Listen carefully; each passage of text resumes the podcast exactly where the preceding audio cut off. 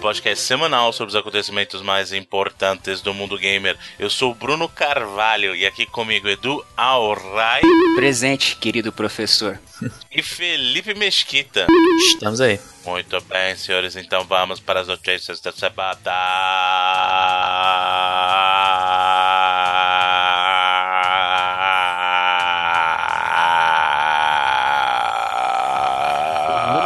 Semanalmente está se esforçando para a gente perder o maior número de ouvintes possível. Exatamente. Bruno campeão de apneia. É um teste, é um teste. Mas vamos lá, senhores. Então, já não é novidade. Vamos falar da Nintendo. Mais notícias da Nintendo, mais notícias relacionadas ao Switch certo? Tivemos um grande lançamento recente aí, um grande lançamento, na verdade, um relançamento, na verdade, de Mario Kart 8, né? Que inclusive está bem de crítica, mas não só de crítica, mas bem com o público. Mario Kart 8, que é na verdade uma versão melhorada do Mario Kart do, do Wii U, né? Do próprio Mario Kart 8 aí, o Mario Kart, o Mario Kart 8 Deluxe. International Superstar Soccer Deluxe. é o jogo da franquia, ou da sub-franquia Mario Kart, né?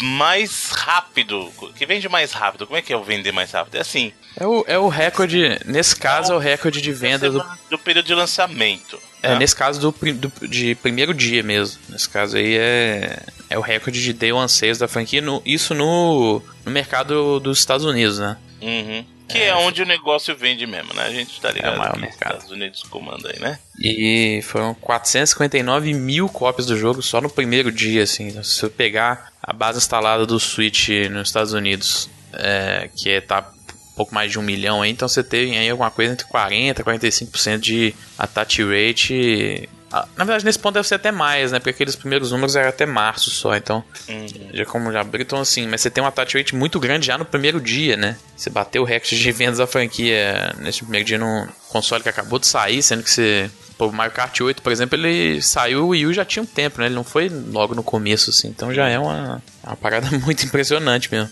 Ah, mas eu se tivesse um Switch, com certeza, assim que saísse Mario Kart, eu pegaria, porque é muito. Assim, se tem um jogo que vai divertir a galera, e eu digo mais, eu me arrisco até jogar quatro pessoas naquela telinha pequena mesmo, nem no, no modo TV, eu ia jogar no modo no modo Switch mesmo, modo TVzinha portátil lá, meu amigo. Eu pegaria quatro Joy-Cons ali e jogaria amarradaço Mario Kart. Seria bacana pra. Deve ser legal jogar com outras pessoas que tenham Switch também, naquela rede. Do lado, né? É, no local sim, ali. Sim. Exato, local. Não, mas o que eu tô querendo dizer assim, até numa telinha só dividida em quatro, Você eu jogaria já... amarradaço. Já seria legal tranquilamente. E mais uma prova de que realmente o Switch aí, pelo menos com o público já conhecido de franquias da Nintendo, ele funciona e funciona muito bem, né? Que bom. Tem um fator também que acho que tá entrando muito, né? Que muita gente não teve o Wii U, né? Então você relançar esse. Por mais. Primeiro, o Mario Kart é um dos jogos mais vendidos do Wii U também. Ele tinha uma, uhum. uma touch rate de mais de 50%, né? Acho que é mais de 6 milhões de cópias, que é uma parada incrível, assim. E. Primeiro que você tem essa galera, né? Só que você tem também muita gente que não teve o Wii U então, e não teve Mario Kart 8 também, né? Uhum. Então acho que isso entra no meio também, assim. E mundialmente o jogo já passou de um milhão de, de cópias vendidas aí no total. No Japão, primeira semana foram 280 mil, eu acho. Que é um número muito bom, porque geralmente remaster e relançamento no Japão não, não tem uma performance muito boa, e essa performance foi muito boa. E no Japão ainda tem é, Clactons que tá tentar com os problemas para suprir a demanda, sabe? Tem vendido sempre o estoque inteiro da semana, 60, 70 mil.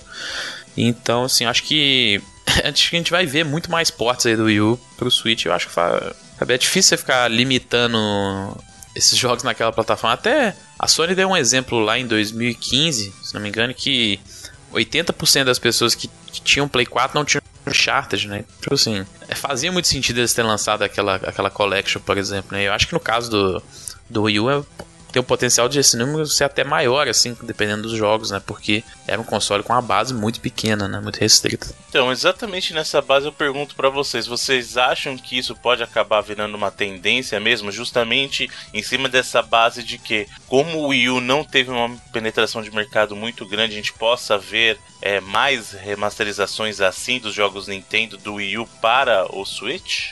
Seria justo, tem jogos muito bons, poxa. Uhum. O próprio Mario 3D Worlds lá. Eu, eu, acho que os óbvios, assim, são o Mario Maker e o. Mario Maker. Smash Bros, assim, são dois jogos que tem que os, os dois conseguem ter essa, essa ideia de multiplayer, que o Switch tá muito forte em cima disso, né? Por mais que o grande jogo do, do console por enquanto seja o Zelda, que é single player, mas se for ver os outros jogos que estão perpetuando em volta dele aí, tem um foco muito grande no multiplayer, né? O Bomberman, o Anti-Switch, Sniper Clips, Mario Kart 8, você tem um componente multiplayer forte, tanto local e online. É, o Smash Bros, óbvio, né? Ele, ele, ele é óbvio essa, esse tipo de integração. E o Mario Maker ele tem essa, aquela parada de você construir os levels e botar na, na rede, né? Então ele tem um componente ainda de multiplayer um pouco diferente, mas assim, que ainda acho que tem um apelo que combina com o Switch. Eu acho que esses são dois portos assim que eu tenho certeza que a Nintendo tá olhando aí, seja para implementar ou portar direto, sabe? ou até novos jogos, mexe, tipo assim,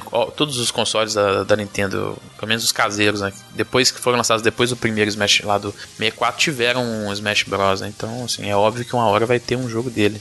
Não sei se o port é um novo, mas assim, são jogos que dá pra você ver o apelo que ele. Pelos jogos que você já tem no ecossistema agora, você consegue ver que esses jogos também vão ter um apelo muito grande no, no sistema. Aí a galera já gostou no Wii U, ganhou prêmio, é. Game Award, cacete. É, tá no Wii quanto 3DS é um sucesso gigante o Smash Bros. A galera fala que é o melhor de, de todos aí, então.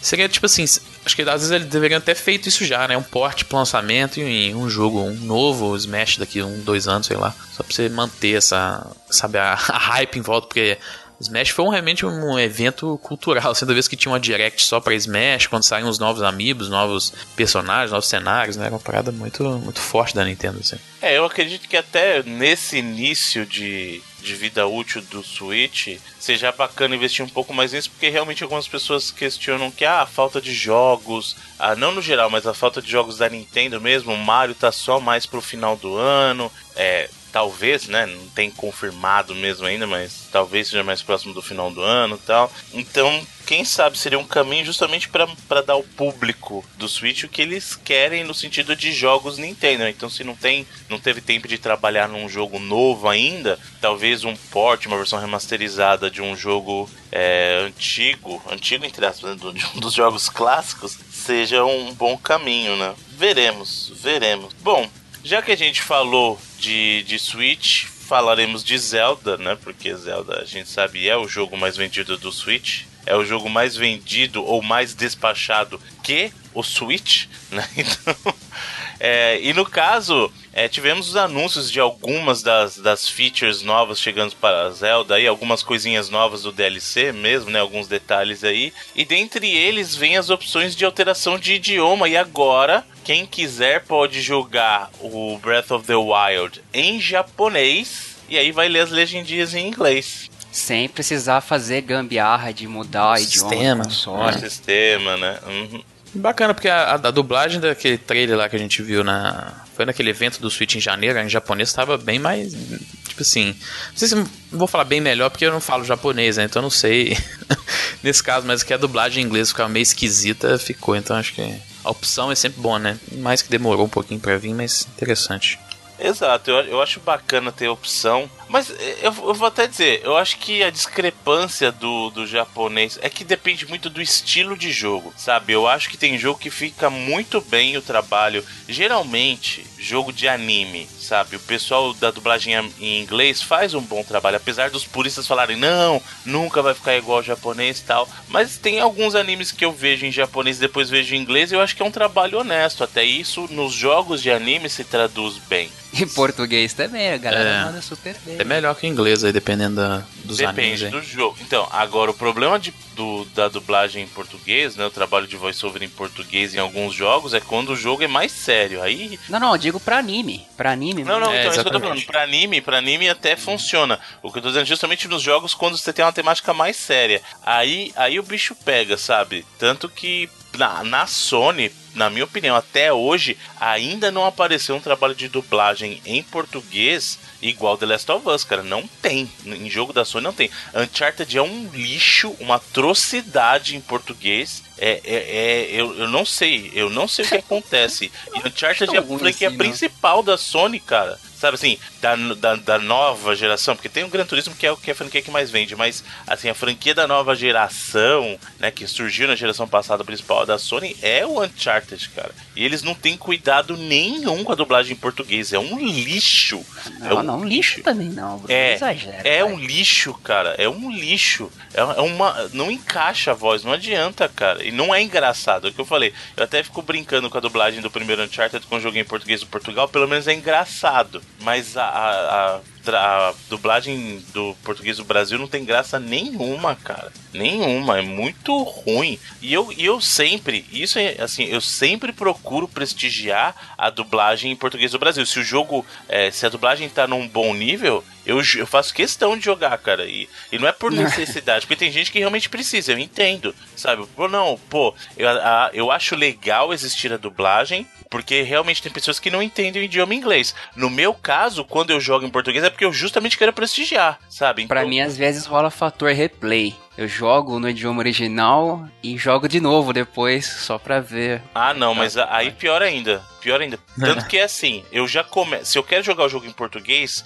eu começo em português. Eu nem não, vou escutar não... o original, porque senão aí eu não jogo mesmo. Entendeu? Se bem que eu falei, no caso The Last of Us, eu achei o contrário. Na minha opinião, a dublagem em português tá inclusive melhor que o original. A eu voz... acho pau a pau, cara. Last of Us tá tão bom quanto. Você não, acho que a voz do Joel tá muito mais Joe do que a voz do. Toda vez que eu falo do Leirinho, eu esqueço ele, mano. Troy Baker. Do Troy Baker. O Troy Baker é muito molecão e a voz do Joe não tá. A voz do, do dublador nacional, que até esqueci o nome do cara. Putz, é um dublador, é um profissional foda. E ele realmente lembra o Joe fisicamente, o dublador nacional, o dublador, sabe? E ficou muito melhor, cara. Você, você jogou o Horizon foi em português também? Joguei em português. Mas era bom? É ok, é ok sabe? A voz, a voz da. Aloy da, da Aloy é melhor em português, eu acho. E eu é. gosto muito, eu gosto muito da Ashley, da Ashley, Ashley Bird, sabe? Eu gosto muito dela. Eu acho que ela Mas muito bem. A voz da Aloy em português tá melhor. O restante do pessoal, né? A dublagem inglesa em alguns personagens no, no Horizon é ruim também. Tem... É, mas tá melhor, por exemplo, que o Witcher, porque o, o, a, o Witcher tinha o problema que todo mundo era o seu é a mesma voz. Era, todo mundo era o seu peru no Witcher, no, sabe? No Horizon tem aquela quantidade gigante de NPC que fala também? Tem, e mas só que as vozes repetem bem menos no Horizon. Pelo não sei menos... se tem o mesmo tanto, não. Acho que não, mas assim... o Witcher tem NPC, é, ah, dá... Não, tem, tem, mas mais. aí é justamente o problema. O problema do, do, do Witcher é que os NPCs é, é meio que um, um, range de... Acho que são cinco dubladores que fazem todos os NPCs do jogo inteiro, cara. Porque eu tô... Vira e mexe é o seu peru falando comigo. Vira e mexe... tô legal. Do Witcher, do Witcher, o que eu não, não gosto é da atriz que fez a, a Yennefer. Eu acho que a voz não combina de forma... Ah, é uma voz muito feminina, né? Pra pra, pra, pra ah, personagem que ela é muito menininha. saca? É. é. muito, é muito adolescente, assim, uhum. acho que não combina. A voz do Geralt eu, gost, eu gostei Perfeito. porque é o mesmo dublador. Do... É o Marcelo Moreno lá. Isso, exatamente, que é o mesmo dublador do Aidan lá do. Não é? É o Aidan? Eu não esqueci o nome do protagonista do Watch Dogs. Dogs. É, a do, a do Garrett tá perfeito, é, trabalho. Mas é o mesmo cara, sabe? E, esse, e aí esse Marcelo Moreno, ele manda muito bem. Manda muito, muito o, bem. O do Joel é o Luiz Carlos Percy. Isso, Luiz Carlos Percy, esse cara é muito bom também. Então, por isso que eu falei, tem dublagem brasileira é muito bem feita. O caso de Witcher eu acho que é uma dublagem muito bem feita. Ah, apesar viu, Bruno, do... em compensação, a voz da atriz é excelente. Do Witcher, da atriz. É, é legal. É, no, no, no, geral, eu gosto da, da, dublagem do Witcher, tirando o caso da Yennefer que você falou, que realmente tem uma voz de menininha, não combina com o mulherão que ela é, e, e o caso dos NPCs todos seria o seu peru, né? Todos não, vai, 80% deles. Você tá ligado que tem uma galera que não tá pegando essa referência aí, né? Por quê? Do, do seu peru? Ah, é. não, não é possível, mano. Tá pegando seu peru aí? Ah, é. A galera não tá pegando seu peru. Ah, que engraçado. Não, mas essa coisa passava na TV há 20 anos atrás. Você quer. Seu peru é um personagem da escolinha do professor Raimundo. Se você não conhece, procure. Aí você vai reconhecer. Orlando Drummond. Isso. Orlando, Orlando Drummond. Drummond. Orlando Drummond. Procure e você vai reconhecer 80% das vozes do Witcher ali. O Orlando Drummond tá com quase 100 anos já falando isso, não tá? Deve estar tá por aí, né, cara?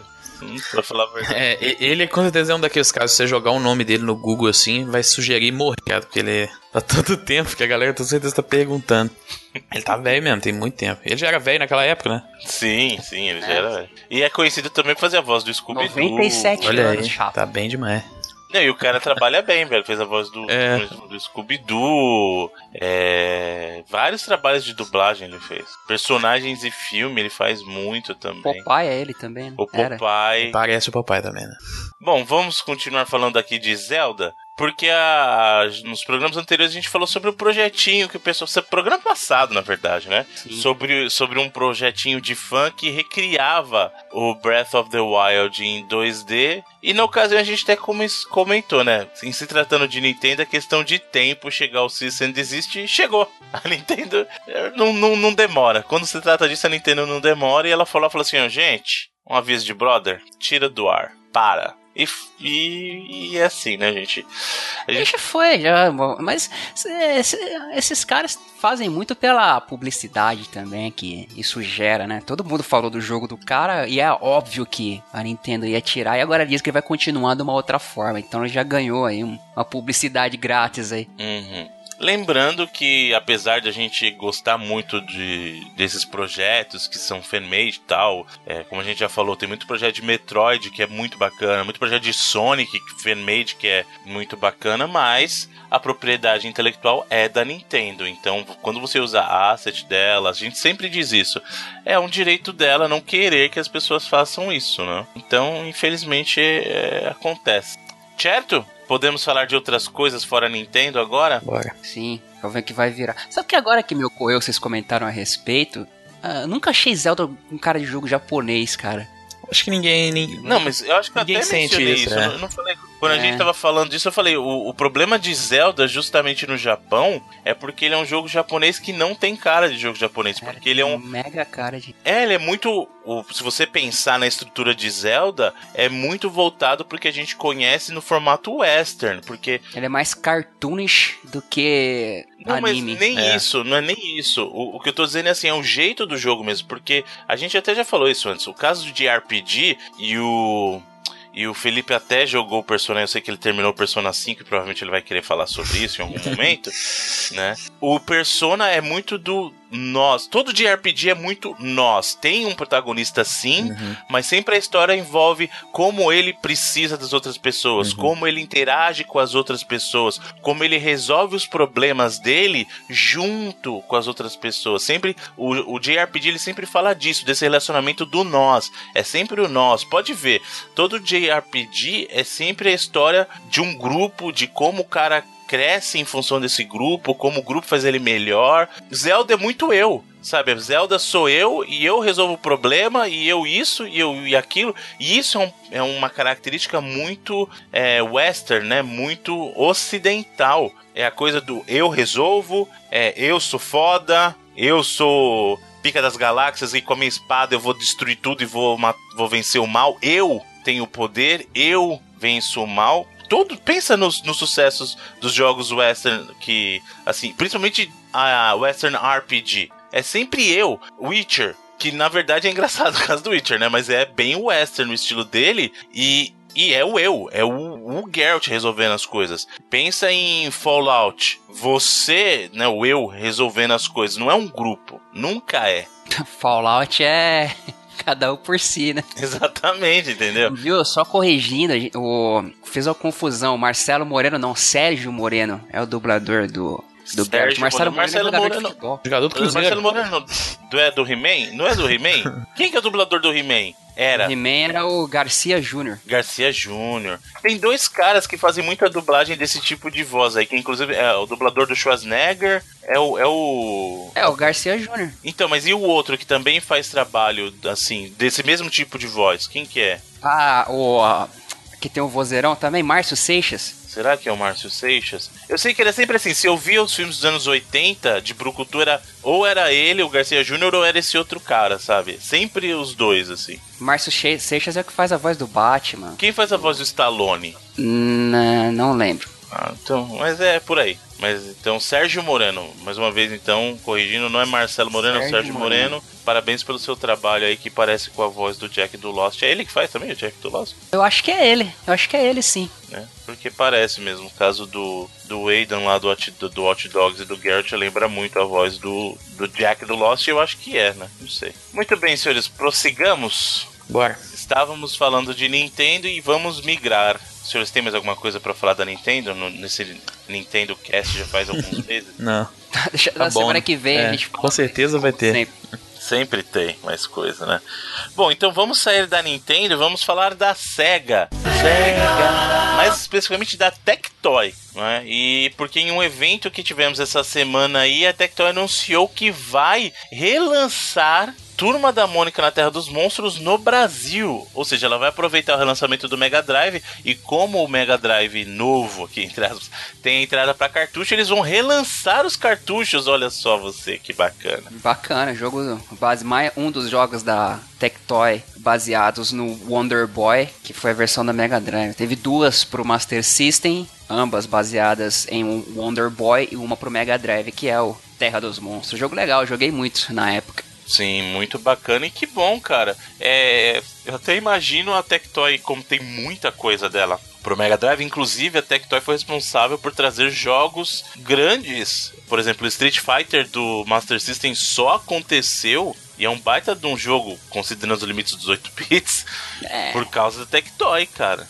É, assim, o que eles conseguiram. Não é um bom jogo, mas o que eles conseguiram. Não, é dentro dos limites dos 8 bits. Né? Graficamente eu acho um jogo inacreditável de estar rodando no Master System, por exemplo. A Tectoy no Brasil é, no quesito videogame, é lendária. Agora, jogabilidade... Próprio, eles, fizeram, eles fizeram o port para Master System, até comentamos do aquele Legend of Illusion, do Game Gear pro Sim. Master System. Não, eles não foram eles que portaram o Duke Nukem, cara? O Duke Nukem foi, pro Mega Drive? Mega Drive, é, foi. Conseguiram o impossível, o Duke Nukem 3D pro Mega Drive e é uma e, versão a, okay, lembra quando eu comentei, lembra quando eu comentei daquela galera que faz overclock em console? Uhum. O Duke roda maneiro quando roda igual o PC Drive agora, tudo.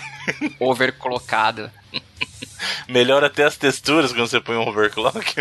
melhora, melhora o FPS, por incrível que pareça. Procure o vídeo depois. Duke Nukem Overclock e Mega Drive. Tem no YouTube. Muito bom. Então eu aproveito para fazer uma pergunta. Já que a Tectoy tá nessa de relançar os jogos de Mega Drive, qual jogo de Mega Drive você gostaria que eles relançassem? No geral? No geral, não precisa ser só deles. Já que eles vão trazer Mega Drive de volta, eles poderiam trazer qualquer ah, jogo do Mega de volta. Ah, tem muito jogo bom, cara. Eles fizeram um trabalho bacana na localização do Phantasy Star, lembra? É, pra Mega Drive uhum. também, uhum. também teve. Pô, tanto jogo bom pra Mega Drive. Um jogo que pouca gente fala hoje, mas que eu gosto muito, um RPG que até é muito inspirado em Zelda, que é o Landstalker. Landstalker, sim senhor. Um Landstalker, um baita do RPG muito inspirado em Zelda mesmo, assim, visualmente, inclusive. É. Né? E, e, que também, ah, vocês sabem, né, que o Landstalker ele inspirou um outro RPG bem famosinho do Play 1 também, né? Qual? Sim. No caso, o Landstalker ele faz parte do mesmo universo do. Legend of não sei o que lá, não é? Não, não, não, não, não, não, não. É o. Caramba, velho, é do, do carinha pontudinho, do orelha pontudinha também. Fugiu o nome, cara, do PlayStation. Pior que eu tava com o nome no, na ponta da língua. Pior que eu tenho esse jogo. Se eu for lá pegar o case, eu vou lembrar na hora. Isso, agora vamos esperar pra você lá pegar. A gente pausa não, aqui. Ó. Caramba. Pior que eu tava com o nome na ponta da língua. Na hora que eu comecei a falar, aí não sei, eu não sei porque eu fui pensar no Phantasy Star, deu branco, cara. Mas o Landstalker é a mesma galera que fez o. Caramba, mano. A Lundra do. Ah, pô, a galera da Matrix Software? Não. Matrix é da. Climax, não é? Não. É, então, era o pessoal da Climax originalmente, aí parte desse time migrou para fazer a, a Matrix. É a mesma galera que fez, cara. Pô, a Lundra Você é... pode ver que tem muita semelhança. E aí, a Lundra é o... O que a Sony mais chegou perto de fazer um, um Zelda aí também claro, uhum. isométrico e tal. Alundra 1 e 2 é um jogo bacana. Sim. E, e aí vocês podem ver que o Alundra mesmo tem muito do próprio Landstalker que a gente tá falando, que é um jogo muito bacana realmente no Mega Drive. Eu, eu concordo com o Edu que eu, eu gostaria de ver os Phantasy Stars relançados, sabe? Do 2 ao 4 do, localizados em português, tal, daquele trabalho bacana que a Tectoy sabe fazer. E você, senhor Felipe? Eles, eles, podiam, eles podiam investir e lançar o Per Solar finalmente aí em cartucho Pô, oficialmente. Pelo Tectoy? Né? Não, então, existe, é, então, o cartucho existe, né, mas ele não existe licenciado. É. Eles poderiam lançar e aproveitar e fazer uma localização, seria bacana trabalhar junto com o pessoal da Watermelon, né? Poderia... Mas ele é localizado, né? Ele é em português. Não, é? É, sim. Eu o, joguei em inglês, cara. A galera era brasileira que. Não, não a galera né? é. O, o Júlio lá, é. que era o tipo um dos fundadores da Watermelon, ele é brasileiro. Mas eu não lembro de ter jogado. Eu joguei em inglês, pelo menos. Inclusive a versão do Dream é em inglês também. Mas de qualquer maneira, poderia ter uma localização oficial, caso já não exista, uhum. ou pelo menos que a Tectoy possa lançar o produto licenciando oficialmente, sei lá. Seria bacana, cara. Eu, eu acho que seria uma, uma boa oportunidade mesmo para é. chegar na mão da galera. E tem que ver se roda, né? Porque... Só aquela versão. Porque ele, uh, ele, foi, foi relançado com versão HD, né? Com textura HD e é, tal. Pra... E nessa própria versão tem a versão de 8 bits. Você pode, inclusive, Trocar. optar por Exato, você pode optar por jogar na versão 8 bits 8, com música. A música 8 bits, você tá falando do jogo em 8 bits? É, 8 bits não, no 16. caso 16. É. Acho que a música 8 bits também, a FM tipo era do Mega Drive. Isso é. eu achei muito legal também, a versão HD que eles, que eles lançaram. Lembrando que Per Solar, o problema é que ele, o, o, cartucho, ele roda no Mega Drive, mas não tem, pelo menos até na época que ele lançou, não tinha como emular, né? Porque ele tinha algumas travinhas ele é o maior jogo feito aí nessa geração de Mega Drive e não feito na geração Mega Drive, mas feito nessa geração que a gente vive, o maior jogo para Mega Drive feito nessa geração que a gente vive, né? E, e talvez, por isso que eu tô falando, depende de como que tá esse Mega Drive por dentro, o quanto ele preserva do hardware original mesmo, é, o quanto ele faz de emulação, para ver se ele vai conseguir rodar ou não, né? É. Bom, e o senhor Felipe não respondeu, e o senhor Felipe? Que jogo do hum, Mega Drive? Eu sei que o senhor não, não, não, tomou muita parte do universo Mega Drive, e, mas... e não que eu tenha um Mega Drive, eu vá comprar esse Mega Drive Tectoy, que não vou. É um jogo de Mega Drive que eu sempre quis jogar, mas nunca joguei. É o Beyond the Oasis. É RPG, e eu lembro, eu sempre quis jogar porque ele era lindo, né? Principalmente pra, pra aquela época. Então, assim. Tem um cameo do Sonic. É. Não, esse, esse jogo, ele é, é. Ah, não sei se vocês sabem, o Yuzo Koshiro, que na verdade ele é um compositor. Tem alguns jogos que ele põe o nome na capa, né? Tipo assim, uhum. e o nome dele aparece mais do que tudo. Streets of Rage é um caso e esse Beyond é, the Wings é outro. Esse, é, eles deviam relançar Streets of Rage como Yuzo Koshiro's Streets of Rage. Deveria, mas é verdade. E, e no caso do Beyond Oasis, como o jogo é dele também, dele assim, a composição é dele, eles fazem inclusive reuso de muitos sound effects de Streets of Rage, cara. Então você tá batendo, você tá ouvindo o som do Streets of Rage. Mas esse jogo é muito legal, cara. É meio. Ele não chega a ser um RPG, ele é, uma, é um jogo de ação. É, é um adventure. É, mais uma aventura é. com ação, é. Mas, mas é mas bacana, é, é um jogo bacana. É um pouquinho para quem não tá acostumado com esse estilo de jogabilidade, porque ele tem, é, digamos assim, a visão dele é, é, não, é, não chega a ser isométrica, mas é aquela visão de cima. É bem de cima. Isso, e, e, o sistema de jogo dele lembra muito um, um brawler mesmo, lembra muito um beat'em up, sabe? Porque você bate, tem combo, aí você tem golpe especial tal, e num mundo, num contexto de aventura. É bem interessante esse jogo, cara. ele teve, ele teve uma continuação para PlayStation também, não teve? Teve, teve é aquele Beyond, Beyond Oasis. É, tem o Beyond Oasis e Beyond the Beyond. Não era Beyond, não, não, não Beyond, Beyond the Beyond. Beyond the Beyond não é, não é é The Legend of Oasis, eu acho, a sequência. É do Sega Saturn na sequência, se eu não me engano, cara. Não, mas o Era... Beyond the Beyond não é dele, não. Beyond the Beyond é jogo da Sony mesmo. Era ruim pra caramba também. Não, é, é assim, ó. Tem o Beyond Oasis, esse, esse é certeza que é o jogo do Mega Drive. Uhum, Aí a sequência sim. dele no Sega Saturn era o, The, era o Legend of Oasis, eu acho, se eu não me engano, uhum. cara. Hoje a gente tá falando o que vem na cabeça também. não, é, não, mas era.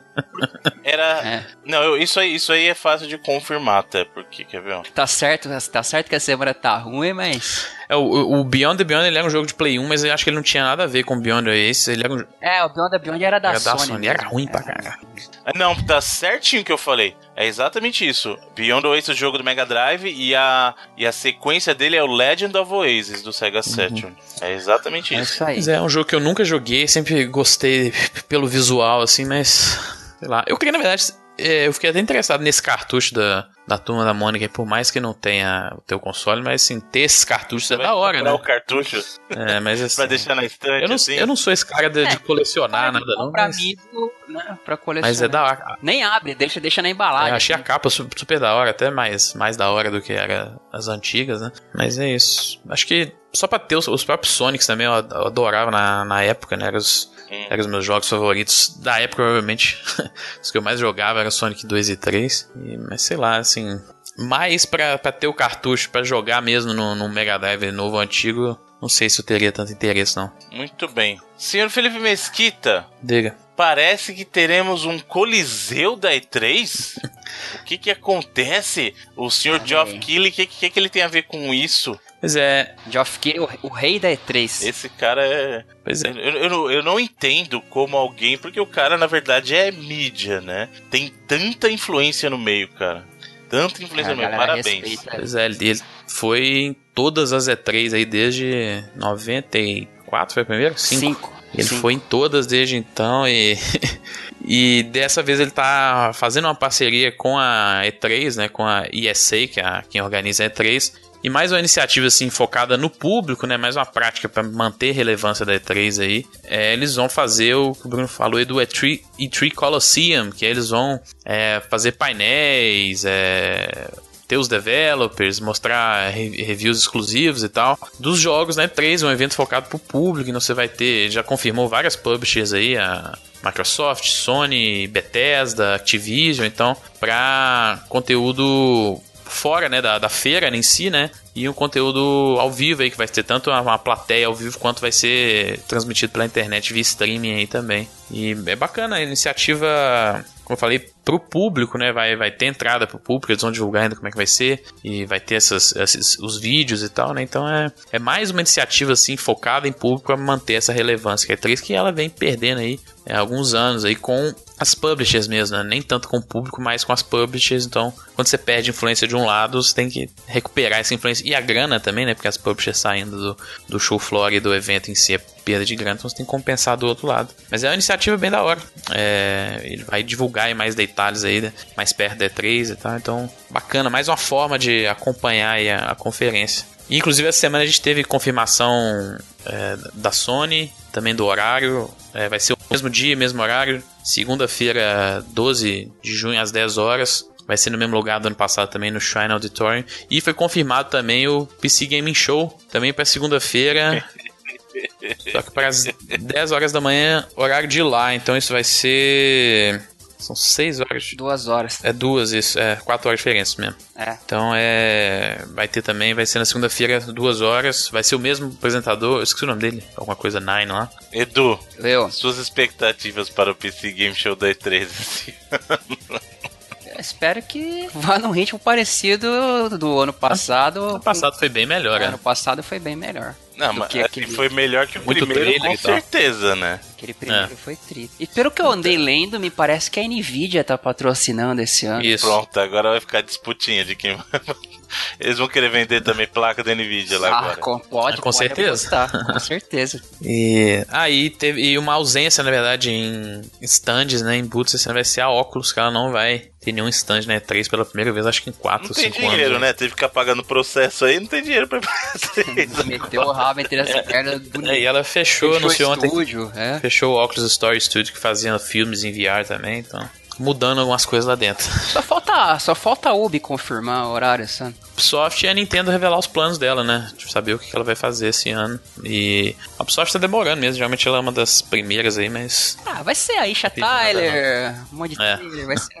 Ser o horário, né? Porque 2015 e 2016 foram horários diferentes, né? Ela pegou Não, o horário da, da EA Não ano, ano passado. da Isha Tyler que ela abrilhanta o negócio, mas... A melhor coisa da apresentação da Ubisoft é. Uhum. não- e não digo ela pela beleza, mas é o espírito dela, a maneira como ela, ela- apresenta. ela não tô é- falando nem de beleza, eu tô falando justamente ela, ela adiciona, ela agrega é, pela presença dela ali. Ela Sim, brilha ela é com sensacional. comentário e tal. A, a beleza é o brinde. É um brinde, Sim. exatamente. Não é o principal, mas é um brinde. Porque lembra aquele apresenta lá do Mr. Coffee? Mano, do Jesus. céu. Ah. Bom, já que a gente falou aí da E3, vamos falar de Bethesda também, que a Bethesda, Bethesda. depois que resolveu ficar na E3, não quer sair mais, né? De ter seu espacinho Isso. próprio lá. Porém, a notícia que nós temos não é legal. É uma notícia meio estranha. E eu já, a gente já falou até desse tipo de tema aqui, mas vamos lá.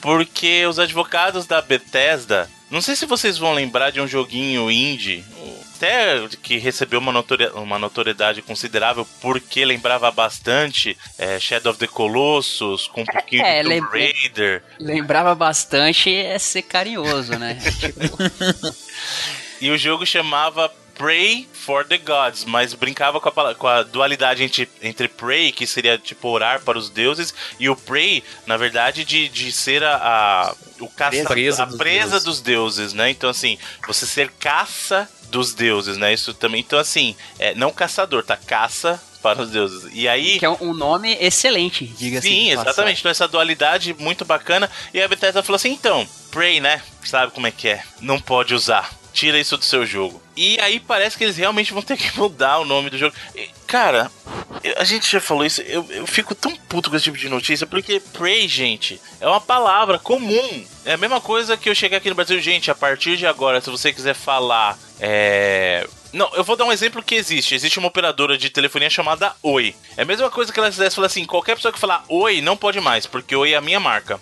Mas esse caso é, é bem diferente, assim. é, quando você registra uma marca nesse escritório, você, você registra numa categoria, né? E você tem lá, por exemplo, as de videogame, acho que eu já falei que é só é 9 a 45 que incluem jogos de videogame. Aí, pra essa categoria, tipo assim, não é que você não pode usar Prey em nada, sabe? É que nessa categoria é o que eles têm é. Eles são donos da, da trademark, então eles têm. eles faz- podem disputar alguma coisa incluindo. isso. Felipe, Não, imagina, eu, vou. não, não, eu- eu concordo que não faz sentido, não tô defendendo eles, não. Eu vou, eu vou registrar, eu vou chegar, eu vou criar uma patente lá, vou registrar a palavra of. Ninguém mais lança jogo. Imagina ah, o Pray for the Gods aí, a Sony briga porque não pode usar God. É, pronto, tá, eu tenho God of War aqui, aí eu vou registrar a palavra God, tá? Ninguém mais pode usar Não, God. Eu não tô, eu não tô defendendo eles, não. Eu tenho, quando, até quando eu postei no Twitter, eu critiquei eles. É só que não é o mesmo caso do que você tá falando do Oi, por exemplo. Não, eu tô simplificando no sentido do, de, de idiota com idiota, é você registrar uma palavra. Sim, me, me parece completamente absurdo e a Bethesda é reincidente nesse caso. Vocês se lembram do lance Do dos Scrolls. Scrolls? Que eles brigaram por causa da palavra também. É, só que, E o- só que aí eles tomaram ferro porque tinham uma galera de peso por trás que os Scrolls era um jogo da, Mo, da Mojang, né? É, essa é a galera indie que levantou a grana no Kickstarter e eles mesmos falaram que não iam comprar briga porque eles não vão gastar o dinheiro que eles levantaram no crowdfunding com processo que pode se arrastar Uhum. por anos e eles já tinham um registro anterior. Agora vai ser, cara, ficou um nome muito ridículo, é Prey, ficou a palavra É, eles, inexistente. eles colocaram o A do, do Prey mesmo e o E do Prey, aí vai ficar os dois Preys juntos agora. É. Fica Prey. Essa letra, essa, essa letra existe em algum idioma aí, não sei qual, mas é. Sei lá, cirílico. Não, é um, É, isso mas aí é um é- fonema da. da Fonema. Um fonema É, ver- é sim, é verdade. Mas segundo o Pete Hines, seria. Cara, não dá, não dá pra entender a explicação. Eles poderiam, de alguma forma, perder a marca por conta disso. Eu não entendo, sinceramente, por que, o que, que esses caras iam fazer. No máximo, é o mesmo exemplo que a gente comentou do pessoal do Zelda. Os caras amistosamente trocaram e acabaram ganhando uma publicidade maior ainda. E com a Bethesda saindo de filme queimado nessa por ter implicado em cima da developer indie pequena que tá lá com seu crowdfunding. Mas eu não entendo a explicação do Pete Hannes, até porque esses pormenores jurídicos também não é a minha área. Então... É, essa, essas leis de trademark são, são realmente um saco. A gente já viu alguma galera reclamando várias vezes aí, mas a explicação dele foi muito. Ele não quis nem entrar nenhum, nenhum tipo de detalhe, né? Você falou, ah a gente, por, pelo jeito que funcionam essas leis, a gente tinha que disputar essa trademark, senão a gente podia correr o risco. Não faz sentido perder. ele perder a trademark, ele tá lançando um jogo agora, aí porque tem um jogo que chama Pray for the Gods, ele tá com medo de perder a trademark que é dele, porque alguém usou. É ridículo isso, cara. E outra, quem aqui em algum segundo penso, quando ouviu falar do Prey, pensou Pray for the Gods. Oh, aquele jogo. e aquele jogo indie lá, hein? É. Ninguém. Cara, é ridículo, sabe? É, é, é o que eu falei. Tem algumas coisas. Uma coisa, alguém criar um jogo chama The Adventure of Zelda. Pô, aí não, calma. Aí não, amigão.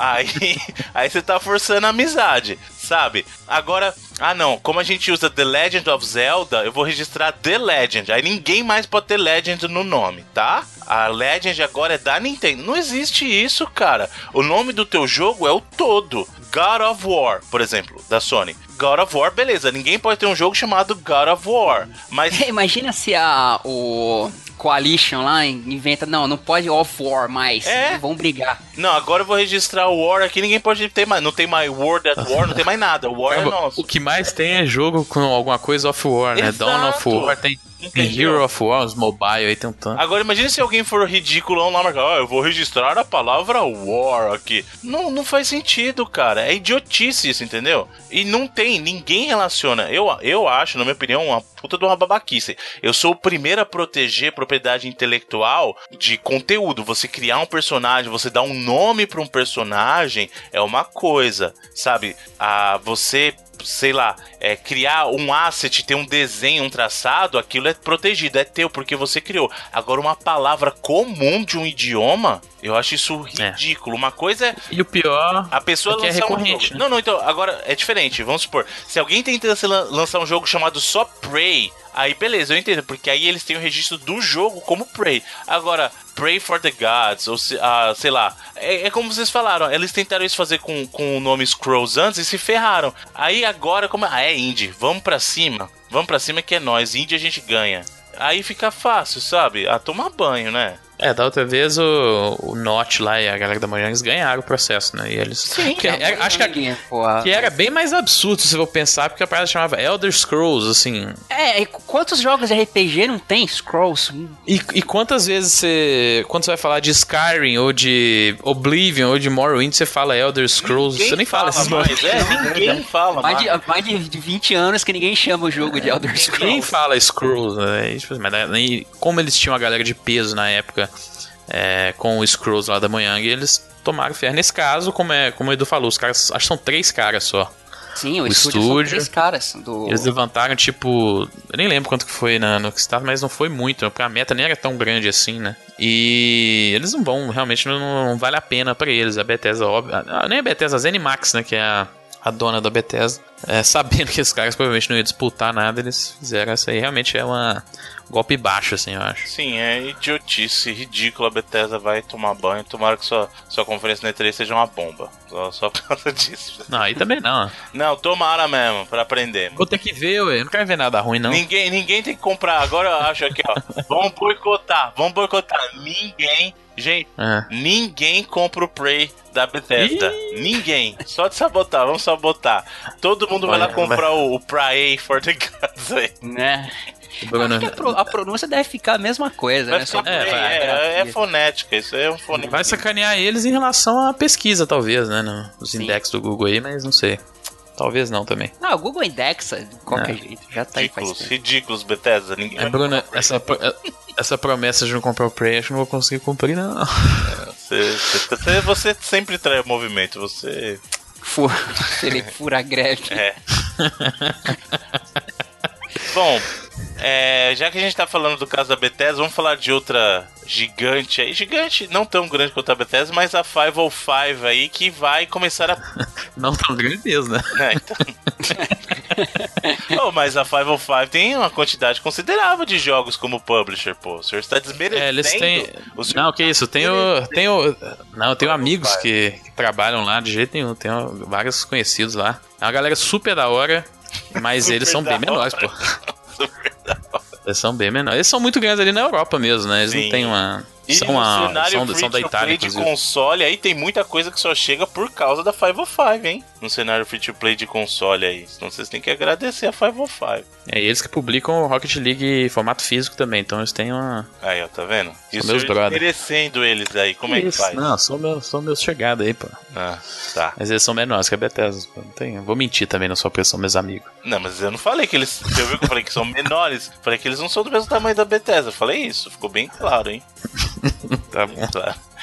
E agora eles vão começar a publicar os jogos da Remedy, cara. Na verdade, um, do, um eles é, assinaram um acordo pelo P7, né, aquele é o codinome que é o Project 7, o sétimo jogo da empresa. E acordo de, como o Bruno falou, de publicação só. Propriedade vai ser da Remedy ainda e é, o retorno que eles vão ter é 45% da, da receita líquida e das vendas do jogo. Caraca, durante alguns anos. de publishing. É um contrato é muito bacana, até. hein? Pra, pois é, eles estão investindo. com certeza. Eles estão investindo 7 milhões e 7,7 milhões, eu acho, de euros na, no projeto. A Remedy em si já botando grana dela, tem outros investidores também. Mas é bacana, é uma acho que a Remedy está mudando muito, né? A gente está tá vendo nos últimos anos aí, desde o Quantum Break, ela tá mudando muito o seu modelo de negócio, ela tá trabalhando lá pra galera do Crossfire na Coreia, fazendo a campanha, então é, é um jogo muito grande, mas que não tem apelo muito reduzido no ocidente, né? ele é gigante no oriente, na, na Coreia e na China, mas que no ocidente em si ele tem pouco apelo, ela tá querendo entrar na se listar aí nessas, nessas casas de, aço, de, de ações aí, essas paradas e tal, nas bolsas.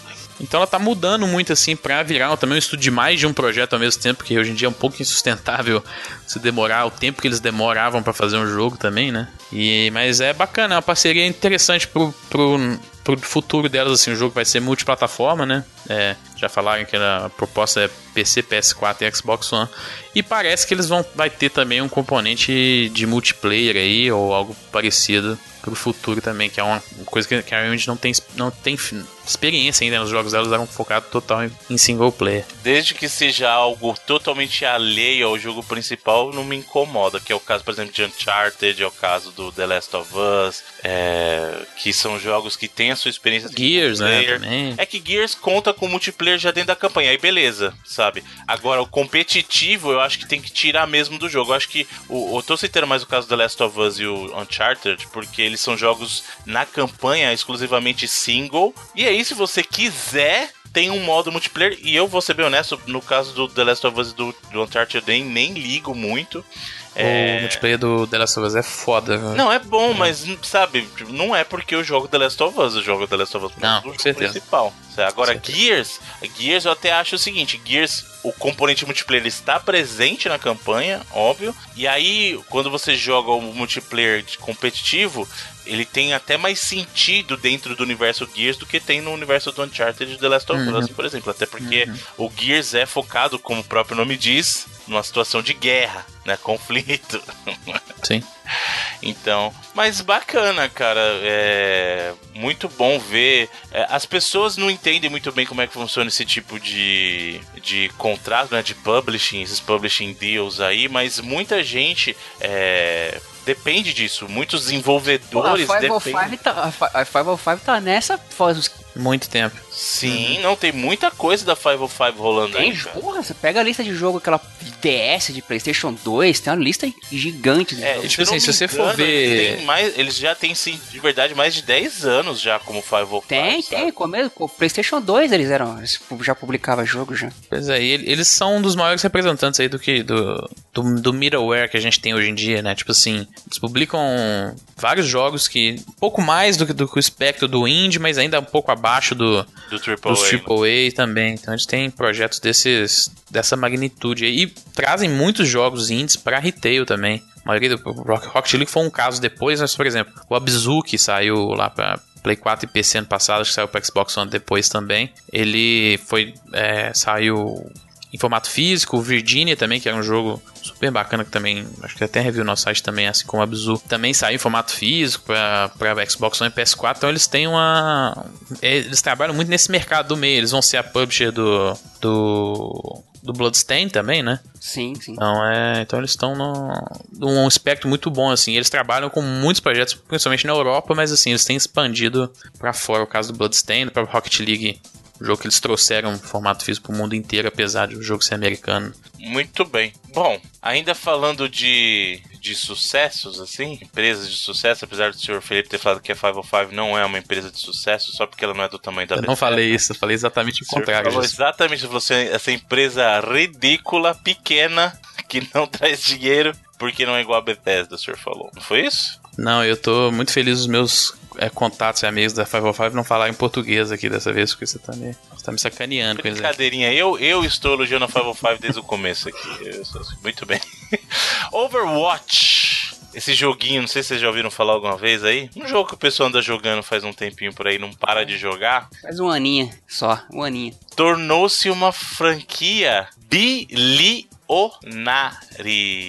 Um joguinho que muita gente achava descompromissado, agora vale bilhões de dólares. Contando com vendas, microtransações e aquilo que a gente tá comentando semana passada. Atender. O futuro é isso aí, né, cara? Multiplayer, microtransação, cada vez mais vamos apostar nesse mercado. Mas Overwatch, parabéns, um fenômeno. Um ano de vida e tá aí batendo a casa do bilhão de arrecadação, alcançando a, falando da própria Blizzard, Activision Blizzard, franquias como Call of Duty e, e o World of Warcraft. E Overwatch com um ano já tá aí no meio dessas grandes aí, realmente um fenômeno mundial. É, se não me engano, a oitava franquia da Activision Blizzard a alcançar esse patamar de bilhão aí de receita. Então, é, é, e, e no tempo, como o Edu falou, um ano só, é, muito, é recorde assim mesmo. E, É, o pessoal que parece acertar nos jogos como serviço, né? e o bizarro é que a Activision vem fazendo isso tem ano. Não a Activision, mas o braço da Blizzard, na verdade, né? Que é o braço da- do Overwatch também. Os caras vêm fazendo isso muito antes disso virar, é, entre aspas aqui, moda e o modelo recorrente do mercado, né? O WoW é muito de antes do, dos jogos como serviço virarem o que a gente chama do tentpole, assim, né? Do, dos principais arrecadações as principais arrecadações do mercado, assim, então valeu a pena pros caras, né? Tá há tanto tempo nesse, nesse, nesse tipo de serviço. Pois é, muito bem, parabéns pelo sucesso aí. Overwatch que é um jogo bacaninha, não é muito a minha, minha praia, eu até tenho jogo, tento jogar de vez em quando, é, eu acho legal, mas justamente pela natureza dele ser muito competitiva e muito competitiva mesmo, e você- eles não me agradam tanto porque vocês sabem que eu sou um cara mais de, de cooperar do que de competir. né? É, que beleza, a gente tá ficando pra trás, Bruno Carvalho. Ah, mas Destiny tá aí. Destiny sempre me dá espaço pra cooperar. Destiny. né? E, e tá no mesmo reino, é Activision, pô. Activision, Blizzard. No caso, a Destiny é desenvolvido pela Band, mas é publicado pela Activision, né? Então, Os, a- os amantes dos jogos single player, futuro é negro. é nada. Tô- tô- eu já tô ouvindo esse- essa pregação aí, ó, faz tempo. Os pregadores do fim do single player, o fim da tela dividida, o fim do co-op local. Tá aí, gente. Calma, calma. É, pra muita empresa funciona investir no que a gente chama hoje de GAS, né? G-A-A-S, Games as a Service. Mas aí se todo mundo fizer isso, você vai deixar as lacunas para outras pessoas Exato. investirem nos, nos outros tipos de jogos, né? É, por exemplo, a estratégia que a, que a Sony tenta usar no first party dela, né? A maioria dos jogos que ela publica é. E os jogos de sucesso dela são focados em single player e ela vai exatamente nas lacunas, assim, né? Porque os, os jogos como serviço já tem na plataforma dela, né? Com outros third parties aí. Sim, sim, obviamente que eu tô fazendo uma forçação de barra, é uma piada, mas a questão da, da microtransação, pô, jogo single player, você tá tendo aí direto. Sim, isso aí. Você compra tranqueira dentro do jogo. É, mas não é, não é uma parada muito. É uma forçação, mas não é muito longe. Se você for ver a própria Ubisoft nos últimos é, reportes dela, ele, nos, nas conference calls, o próprio Yves Guillemot falou com bastante orgulho que eles querem cada vez menos influenciar na história, sabe? Deixar pro jogador criar uma história. Papinho, Ou seja, né? Papinho. É papinho do- de, Se de- você exatamente. não for um, um Shadow of War, acho meio difícil você. Shadow of War consegue, hein? Eu boto fé. Pois é, mas, na verdade é uma desculpinha dele pra, por exemplo, falar que eles vão cada vez menos focar numa história centrada e, na verdade, criar mais elementos de multiplayer e de, de competição também. Então. Mas ah, se você for ver os jogos da EA, por exemplo, também, né, nessa geração, qual aí que. Acho que talvez o Titanfall, a campanha seja, tenha sido muito celebrada, mas se eu for ver, é um dos jogos que ela publicou também que menos vendeu. Mas porque então ela é... mandou, a gente já falou, isso, o caso do Titanfall é muito injustiçado porque ele foi mandado para morrer. Você lançar é. no, no, no, meio do, do Battlefield e do Call of e do Duty. Call of é- Duty, é, você. Eu é bucha de canhão, né? Não, não tem como. Assim, eu, eu tenho uma franquia de FPS, aí eu vou fazer o seguinte: eu vou lançar ela entre a minha concorrente, a minha maior concorrente e o meu maior jogo de FPS. Não é genial essa estratégia, gente? É. Vou concorrer Olha comigo mesmo é. e com o meu maior concorrente. Não, não, não quero prejudicar, longe de mim querer prejudicar Titanfall, mas eu vou lançar ela nessa janela aqui, né? Faz todo sentido comercial. Logo que COD não é só meu maior concorrente, é o maior jogo do ano. Sempre. Sim, então, é, assim, então. Vai além de ser seu concorrente ou não. Ele não concorre com ninguém, na verdade, o COD. Ele, ele reina sempre. Ele brinca sozinho. Ele brinca é. sozinho. Mesmo quando vai mal, ele ainda é o maior jogo do ano. Então, Sim. Então, assim, vai mal, entre aspas, digamos. É, mas, mas vamos ver. Estão sentindo aí. Vão voltar para a Segunda Guerra aí porque estão sentindo, né? Vamos ver se isso vai resolver o problema deles, né? Bom, já que a gente tá falando dessas empresas da, da Blizzard, falamos da Activision aqui, falamos até da Bethesda hoje, ainda no tópico da própria Blizzard, parece que tivemos aí um, um ato. Ah, seria um ato altruísta, verdadeiramente altruísta, de um, de um gamer que encontrou. Eh, eu tô chamando de gamer, mas nem sei se o cara era gamer né, mesmo, né? Mas assim, ele encontrou o código fonte do StarCraft. Como que alguém encontra o código fonte do StarCraft largado por aí? Ele comprou numa dessas desses leilões do eBay uma caixa com umas tranqueiras aí da Blizzard e entre elas estava perdido um CD master do StarCraft CD Gold, né? Aquele com o código fonte do jogo de 1998, se não me engano, que foi o lançamento do, do StarCraft. E ele viu, acabou descobrindo o que que era e jogou no Reddit. Como, uhum. Aí aquela galera prestativa do Reddit ficou dividida entre o cara jogar na internet pra galera, entre o cara vender aí para outras pessoas que quiseram comprar também. E ele resolveu botar a mão na consciência e fez, digamos, o certo, devolveu o, entrou em a, a Blizzard que ficou sabendo, entrou em contato com o cara, ele devolveu o CD pra Blizzard e ganhou aí uns presentinhos, ganhou Overwatch, ganhou a grana dentro do Overwatch, ganhou uma passagem pra BlizzCon com tudo pago, inclusive umas biritas aí que vão pagar pra ele depois, convidaram o cara pra tomar uma no boteco aí, a galera da Blizzard. E o cara fez a boa ação do dia, né? O famoso ah, encontrou, encontrei a carteira e devolvi pro dono. Pois Difícil é. a gente ver. Você vê que contraste? Semana passada a gente deu notícia do pessoal ficou de chororô porque eles achavam errado a Aidos não dar o código fonte do Tomb Raider pra eles. Lembra? Do pessoal que fez o Tomb sim, Raider sim. do browser lá, eles falaram: Ai, a gente tá tendo que reconstruir o jogo do zero porque a Eidos não quis abrir o código fonte que é deles pra, pro pessoal desenvolver uma versão browser do Tomb Raider. Aí agora o cara achou o código fonte, comprou, pagou por isso, não pelo código fonte, mas pagou pelos itens da caixa e resolveu falar assim: não, isso aqui não é meu, isso aqui é da Blizzard, tô de volta. Ó, a diferença, né, gente? Ah, né? Ah, hein, hein. É, ganhou, ganhou aí uns uns mimozinhos interessantes. Não que cara, o cara podia ganhar muito mais Com se certeza. ele fosse maldoso, mas fazendo certo ele ainda mas ganhou uns dinheiro não é tudo nessa vida. Aprenda, Bethesda. Dinheiro não é tudo nessa vida. Você ter dignidade às vezes paga bem mais. Não existe dinheiro no mundo que compre dignidade. Não para baixo dos milhões. Né? Olha aí, quem te viu, quem te vê, Bruno Carvalho. Não sei, dependendo da, da, cifra aí a gente conversa. Mas não, não. Aqui é a lição para todos. Dignidade não é, se tipo, compra. Assim, ó, o cara, o cara fez o certo aí. Aliás, dignidade, é, você não pode comprar a sua própria dignidade. Você pode Sim. comprar a dignidade dos outros, mas a sua própria você não tem como comprar. A sua você pode vender, mas comprar você não consegue, entendeu? Então dignidade não se compra. Fica a dica. Não tente processar as pessoas com o uso de uma palavra comum do idioma. Ouviu, Bethesda?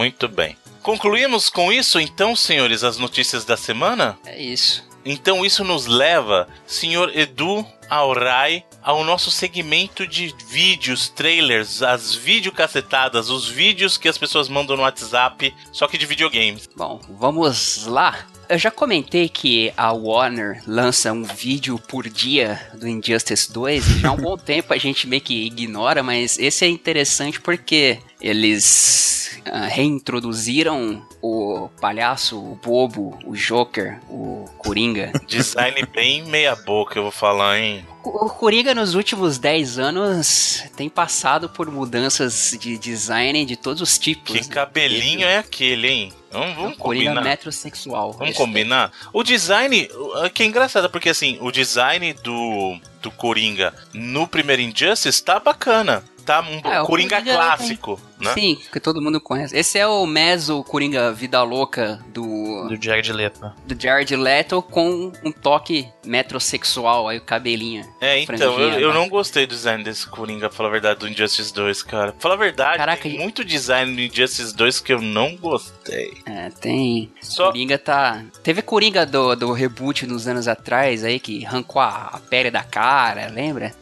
Esse Coringa já tá há alguns anos aí mudando de, de visual. Mas a gente tem o vídeo do, do Joker, o palhaço bobo Joker.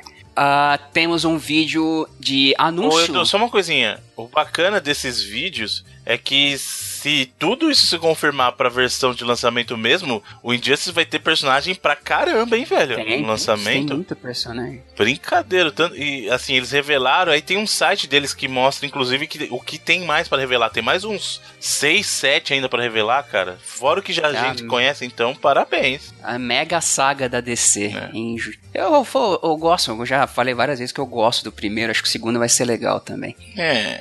E principalmente a história, a história é excelente. Melhor que qualquer filme que já fizeram Menos, Edu, menos. Warner. Calma, menos. Fala um filme melhor que a história do Injustice. Filme? Batman vs Superman. Marta, eu sou seu pai. Não. Da, D- da DC, né, que ele tá falando. Da Né? DC, eu tô falando. Filme da DC, não, eu acho que o Dark Knight é, é melhor, cara. Não, mas de um conjunto, vai, vamos dizer um Ah, você quer de um- time, de equipe. É, Filme exato. de equipe. Da DC, não tem, né? DC não tem. E, se eu for colocar só, só o Dark Knight mesmo. e- Eu, go- gosto, se bem que eu gosto muito do Batman Begins também, os dois. Mas de, e o Superman também é muito bom. De resto são Qual o Superman? História- do Christopher Reeves. do, do Christopher Reeves. Ah, tá, beleza. Aí tudo bem. O 1 e o 2 são bacanas. O dois é mais ou menos. Não, Muito o 3 garrafado. que é a. Não, o 3 é a galhofa. O três É, é também. com o Richard Pryor, É. hacker. Não, o 3 é. Eu não. O cara, o cara entra num curso de hacker, uma semana ele sai o Kevin Mitnick da parada, assim. É muito. É muito O 3, o 3 os caras quiseram aloprar geral ali, mano.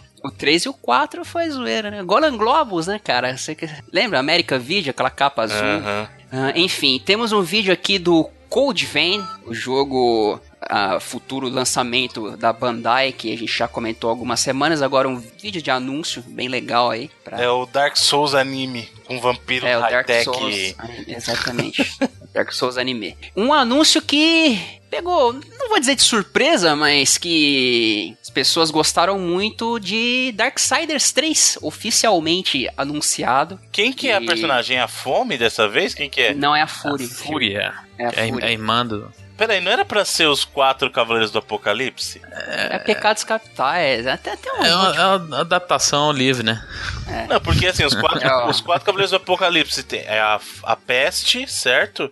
A fome, a guerra e. Eu não lembro o lá, outro. Mas tem lá, os quatro Cavaleiros do Apocalipse. Com certeza a Fúria não é um deles. Deve ser o que sobra aí, hein, cara. Será que não? Eu Tem uma Bíblia aí não. consultar. É, não tem. Mas, caramba, isso aí qualquer. Vamos, A vamos. morte, é a morte, não é? É a morte. É. Isso aí. Então, mas no, nos dois primeiros... Na, na- na revista dos X-Men, pelo menos. É, não, mas, é, isso uma- mesmo, cara. É a fome, a peste, a guerra e a morte, não é isso? Sim. Bom, enfim. Não ah, interessa, não. É, vai ser a Fúria. É. Personagem aí do Darksiders 3, que tá com cara de Darksiders bem bacana, gosto muito. E o 1 e o 2 estão em promoção pra todo que é lado aí, pra quem quiser comprar. Que, que se você não jogou, compre e jogue, que vale muito a pena. Esperando o lançamento do 3, você vê o trailer, joga os jogos e é bem legal. Temos um trailer de lançamento de um jogo que já foi anunciado há um tempinho, que é o Strafe que ele se baseia em ser uma homenagem aos shooters de uma época bem específica, mais ou menos lá de 1995, 96, quando começaram a aparecer essas placas gráficas a tomar forma. Naquela época do primeiro Unreal, tá lembrado, Bruno? Do Sim. Blood 2. Uhum. O Strafe tem bem esse visual, meio primeiro Unreal, meio Blood 2, e ele presta homenagem a essa época. Acredito que a- Mas, o cara desculpa, deve ter. Você tá falando que é um trailer de relançamento, mas ele vai ser. Ele vai sair pra consoles agora? Como é que vai ser? É, ele tava PC, em Early Access no PC? Como é que. Eu não lembro, porque eu já, eu já tinha escutado falar do Strafe, né? Ele vai sair semana que vem pra PC e PS4. Dia 9, eu acho. E, e ele tem isso, tá com outro trailer. O primeiro trailer era, era aquele que explodia a cabeça do Isso. moleque, a- aí a mãe catava o pedaço do cérebro, assim, do moleque. Exato. E tem um outro trailer do Strafe que parece interessante. Jogo sanguinolento pra caramba e presta homenagem a essa época dos FPS. Essa época bem específica, assim, o jogo é mega de nicho.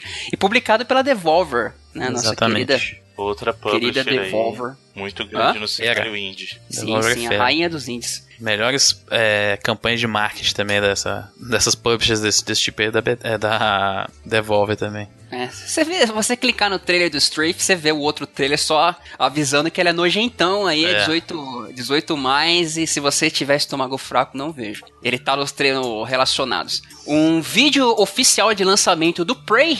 Olha aí, Bruno Carvalho, estou Bruno fez boicotando, boicotando o boicote aí Ah, também. Não, mano, não. O- mas é legal ver o vídeo em português, bem interessante, vale a pena ver. Um, tem um outro vídeo dessa novela do Star Citizen, aí um vídeo de 20 e poucos minutos, cujo principal atrativo é mostrar lá pro final um pouco do personagem do Mark Hamill, lá da porção single player do jogo que será o Squadron 42, mas tem o Chris Roberts falando, caramba, eu acho que o Chris Roberts já transformou uh, o Star Citizen em emprego de vida, assim, tá vivendo do Star Citizen, né? Um dia, um dia vai sair aí, tem uma É, legião tá de- vivendo do, da, da ideia, do conceito do Star Citizen, porque esse jogo não sai, mano. tem uma legião de seguidores, não vou dizer nem fãs, tá, é quase religião. Faz quanto tempo que tá nessa do Star Citizen, assim? Acho Nossa. uns três anos, três, quatro anos mais ou menos. Cê- vocês acham que tem o potencial de virar,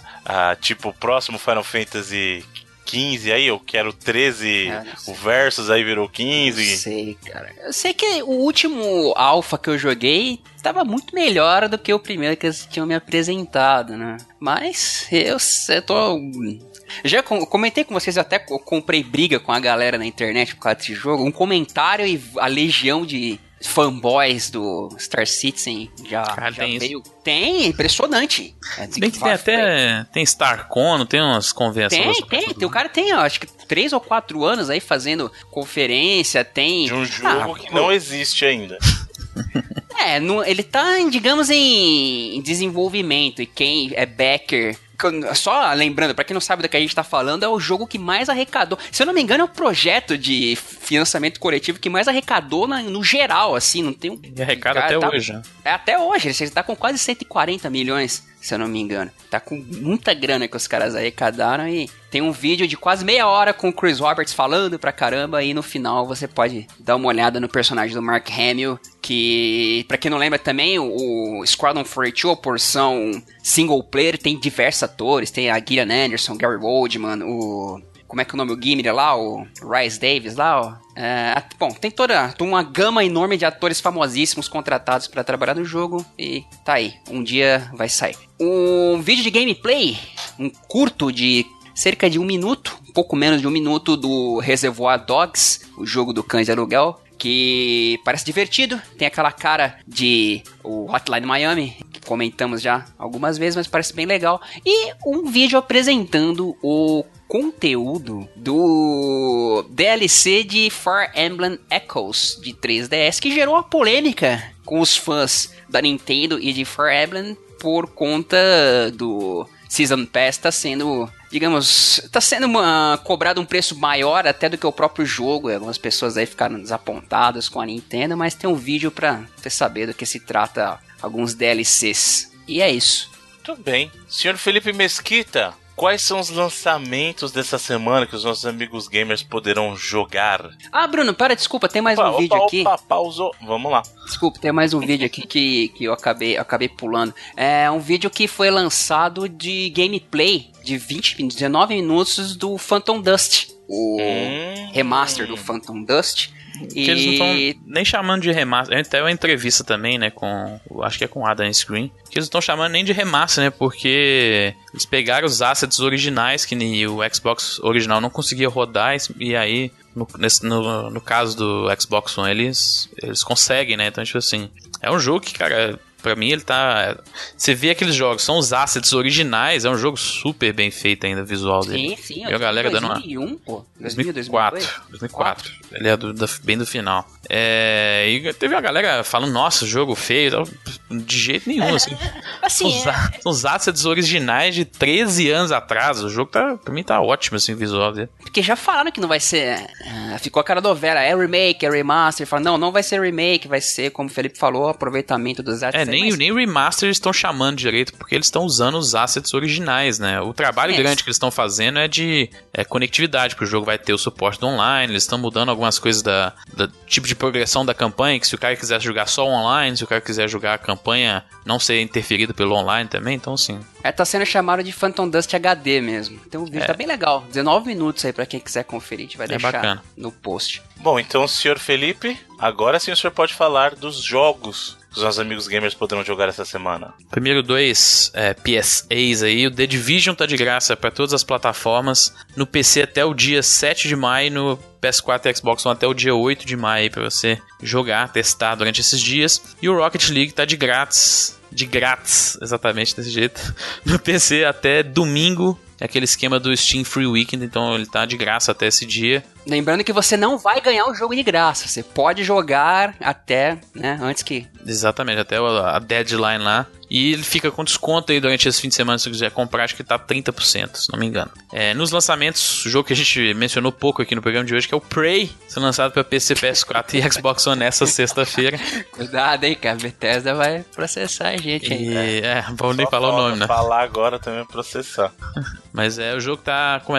Começaram a sair uns reviews aí, tem poucos ainda, porque a Bethesda tem aquela política de enviar as cópias para review bem tarde, assim, então, mas por enquanto tá muito bem é, falado aí na crítica, nos primeiros reviews que saíram. É, é um jogo chamado World to the West para PC, PS4 e Xbox One, que é um jogo 3D, um action adventure em 3D uma visão um pouco de cima, assim, meio isométrica. E ele, na verdade, é um spin-off do Tesla Grad, que é um, um jogo de puzzle platformer que fez até um sucesso bacana aí no começo dessa geração do PC e nos consoles. Então ele é um spin-off, assim, de um jogo 2D, puzzle, pegou só um pouco do lore, assim, a galera fez um jogo bem maior aí, a galera da Suedesco. É... Pra PS4 e PlayStation VR, é um jogo que está sendo lançado chamado Nog, na verdade G-N-O-G, que é um jogo, um puzzle, um jogo de puzzle 3D assim, e que você resolve vários puzzles dentro da cabeça de monstros assim. É um jogo super colorido, um visual super é, é, coloridão assim mesmo, tem aquele gráfico meio low poly assim. E é um jogo que eu tô até jogando, ele acho, cara, o sound design e as músicas do jogo são fantásticas. É um jogo bem, bem relaxante assim. Ele é bem curtinho, mas ele é bem relaxante, bem interessante. Eu imagino que no, no VR deve ser uma parada muito louca de, de ver assim. E é um jogo que está sendo publicado pela Double Fine também, então é o Nog. Pra PC, PS4 e Switch, um jogo chamado Tumble Seed, que é um jogo, um roguelike, onde você controla com seus analógicos, você controla, você tá meio que subindo uma, a tela vai subindo assim, você tem que controlar uma semente é, e você tem que com seus analógicos impedir que ela seja afetada pelos obstáculos, pelos inimigos para poder plantar lá no final. O roguelike a galera tá falando muito bem também. Lançado para PC, PS4 e Switch. Por último, um jogo para Xbox One chamado Planet Base, que é um jogo de estratégia. Você constrói uma, uma base espacial num planeta alienígena aí, é uma parada bem interessante também. E isso, poucos lançamentos aí essa semana, mas é, tem umas paradas bem interessantes, incluindo o Prey, que o Bruno Carvalho não gosta. Muito bem, senhores.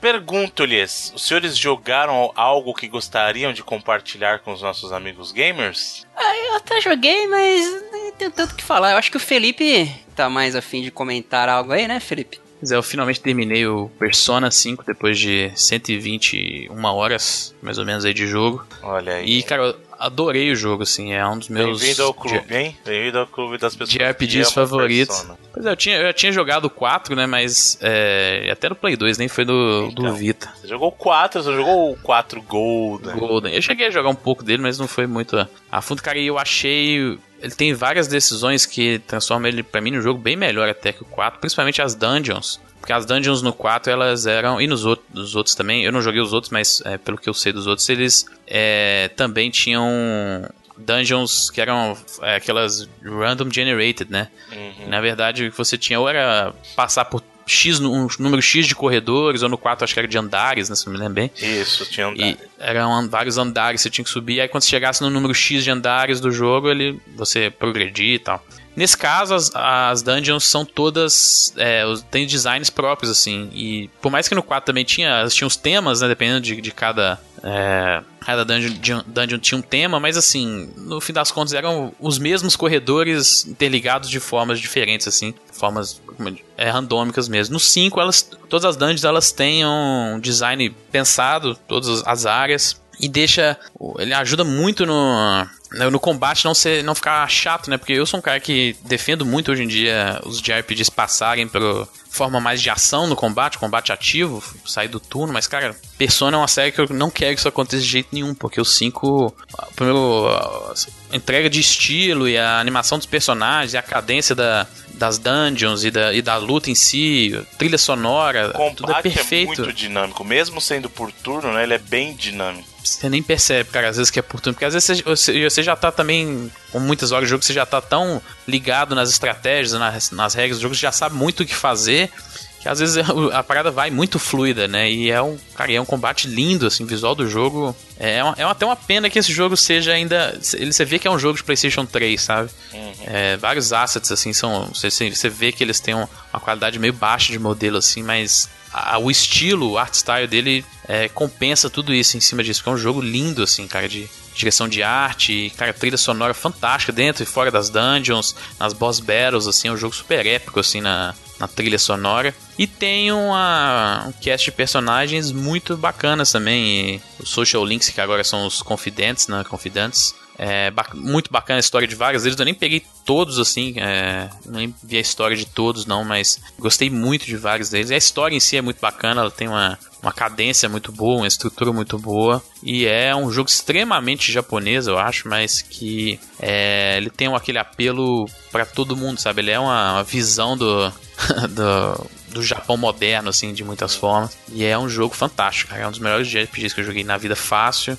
É, tem alguns probleminhas, eu acho que eles, como eu falei, a parada da, do visual, acho que do, dos assets poderiam ser um pouquinho mais é, melhores, assim, para melhorar até alguns, sabe, pra dar até mais peso em algumas cutscenes, em algumas situações do jogo, mas assim, é um jogo de PlayStation 3, na verdade, né? O que eles fizeram foi praticamente portar pro PlayStation 4, cara, que ganhou é, um visual melhor, porque era um hardware melhor, mas não é um jogo trabalhado direto para esse hardware, né? Ele era um jogo de Play 3, né? Mas, cara, foi uma experiência muito, muito boa. Recomendo para todo mundo que quiser tiver interesse em ser o primeiro Persona, acho que é uma entrada muito boa, porque o tutorial dele é muito bom, as primeiras 10, 12 horas de tutorial são muito boas. É, você, não, você não sente sendo arrastado o tempo todo, mas ele você se sente ajudado para entender os sistemas e é um jogo realmente fantástico assim um dos acho que valeu a pena aí a incrivelmente valeu a pena a espera de vários, vários anos aí. De 2018, 2008, né? O Persona 4 lá no Play 2. Até 2000, no meu caso, 2017, né? Pra jogar o 5. Então, foi uma experiência 2008? muito boa. Caraca,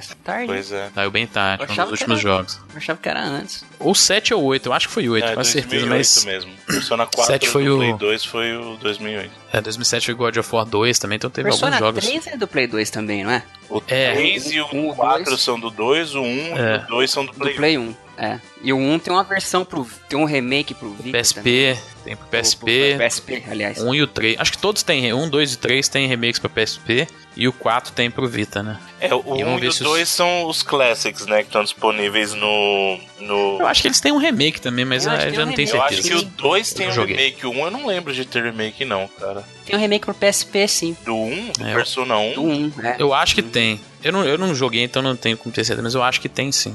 Mas é, pra mim, eu achei, tipo assim. O 2 é certeza, porque é o Innocent Sin, né? O, uhum. Que tem certeza que tem. Agora, do 1 pro PSP, eu não lembro. Eu sei e que. O 3 tem também, né? O 2 é e o 3 tem. Isso, o FES, né? E o 4 tem pro Vita. Agora, o 1 eu ah. realmente não lembro se tem. Eu sei que ele tem. É os Classics, eles têm lá todos isso. Uhum. Inclusive, assim, o 1 e o 2 do Play 1 e do Play 4, do Play, pro Play 4, né, tem os Classics do 2, que roda no Play 3 também, né? Não, aliás, não, desculpa. Sim. Do Play 3 tem os PS2 Classics do 3 e do 4, Isso. né? E, cara, é, realmente foi uma. É o, é o pinnacle que a gente fala, acho que de, do JRPG mesmo, assim. Acho que é uma experiência que você não consegue nem pensar no Ocidente fazer algo parecido hoje em dia, porque realmente é muito característico. E, como eu falei, um dos, é pra mim um dos melhores JRPGs que eu joguei na minha vida fácil. Eu acho que melhor até que o Persona 4. Eu acho que ele melhora em muitos casos que tem um problema de ritmo, às vezes, no Persona 4, o combate, as dungeons e tal.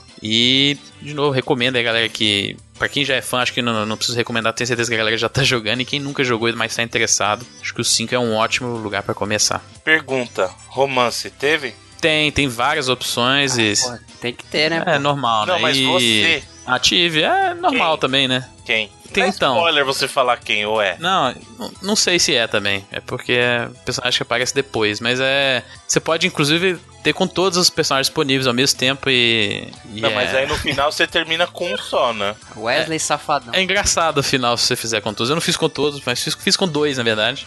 É, mas é, é engraçado o final, mas é. Digamos assim, meu personagem.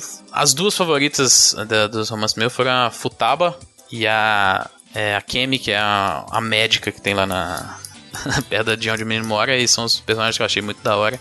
Mas assim, o jogo todo tem um cast muito. Tem um ou outro, assim, que são meio sem graça os personagens, mas o, o jogo todo tem um cast muito interessante, assim. E os confidentes que são os social links nesses são bem da horas e e eu fiquei muito feliz de ter jogado, cara. Um mês jogando e. Incrivelmente eu não cansei hora nenhuma de, de jogar. Eu jogava o jogo algumas horas aí. Não, nem, nem, todos os dias, mas assim, sempre que eu tava jogando videogame, eu tava jogando Persona, não tava jogando mais nada e eu não cansei hora nenhuma. Acho que isso foi um testamento de quanto eu gostei do jogo também. Muito bem. Bom, meu caso, já que o senhor Edu, o senhor Edu não vai realmente falar mesmo, não, senhor Edu? Não, eu tô jogando minha maratona de sempre lá ainda, não terminei. Então as pessoas acho que não estão muito interessadas. É. Ah, aliás, só para confirmar, realmente, o, o, primeiro Persona também teve porte de PSP. Então, hum. tô. Persona 1, 2 e 3 tiveram porte de PSP. Persona 4, porte no Vita. E os Classics ah, do Play 1. Do, joguei, do joguei Play, no PSP. É. E, bom, no meu caso, vocês sabem o que eu joguei. Joguei Horizon, na verdade eu falei que já tem algumas semanas que eu terminei o Horizon com 100 horas de jogo. O mais engraçado do. Platinei, olha só. Olha, platinei olha Persona. Parabéns. Não que eu ligue, justamente já falei, eu não ligo muito pra troféu, mas o caso de Persona faltava coisa tão. Faltavam dois Persona achievements. Não. Horizon. Horizon, não. É que Persona já tá na minha cabeça que eu preciso jogar o 5 é, agora. Tá louco já, né? né? Mas o, no caso do Horizon, faltavam só dois troféus, o resto já tinha feito organicamente durante o jogo e eram coisas é, simples de fazer. E eu falei, ah, bom, terminei. Como falta só, era, era o da caça, eu até falei aqui, não é? Era o da caça para ganhar o, uhum. o sol ardente em todos. E o do. Caramba, era o da caça e. Matar. Era matar o. Ah, e o... de cada? Não, não, não, não, não, não. Não, o de matar eu fiz no, no, durante, durante o jogo normalmente. O aquele dos bonecos lá, que tinha que achar os 23 ah, tá. bonecos, que eu só comecei a, a matar eles depois. Porque eu, e, nem, e eu nem porque eu sabia, porque assim, ah, nossa, eu vou. Esses caras não estão aqui à toa, vou começar a destruir. Aí eu tive que voltar naqueles lá do começo pra destruir, mas também foi uhum. muito fácil, sabe? É, gostei muito da experiência como um todo do Horizon até o momento dos jogos que eu joguei é o meu jogo do ano, né? O combate dele, aquele que a gente fala de looping de gameplay dele é fantástico, tanto que mesmo depois de ter finalizado, eu voltei para jogar. Vai ter um update aí novo é, chegando que vai adicionar algumas coisas no jogo, então é capaz que eu continue jogando por um tempo. É, e tô na expectativa que eles lancem algum DLC, cara, de campanha aí. Não sei, alguma, existem especulações de que algumas sidequests quests dão indício de algo que pode vir a ser ou a sequência mesmo de um Horizon 2, ou uhum. que possa ser é, um DLC de uma área nova dentro do jogo tal. Então, tomara. É, durante aquele anúncio das vendas lá, eles falaram que eles estão realmente trabalhando numa expansão da história, mas a gente não sabe qual dimensão que isso vai ter, né? Se vai uhum. ser. Quão grande vai ser esse DLC, se vai ser já na sequência, sei lá. Mas parece realmente que, pelo a palavra deles, parece que vai ter um DLC bacana de história em breve. E, bom, como eu falei, o, a história eu achei fantástica. O final foi um pouquinho. Não vou mentir. O final em si, o final do jogo, foi um pouquinho. É, hum, aquém é. do que eu esperava. Ele, ele não acompanhou o ritmo da história, sabe?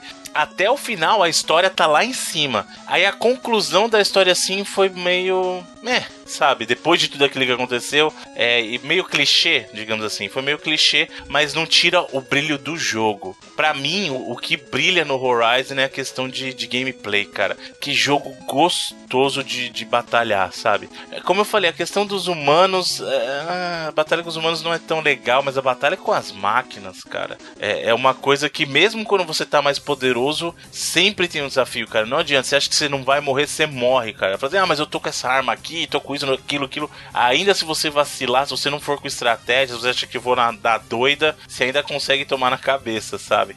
É muito legal, adorei descobrir. É, é uma ficção científica e eu sou fã de ficção científica. E que uhum. história bem elaborada, gameplay fantástico, sabe? A única coisa que realmente o pessoal fala que, que é uma grande vantagem do, do Breath of the Wild, e eu sinto falta disso no, no Horizon, é a questão de escalar as coisas. Porque tem montanha ali que você fala assim, pô, faz tu...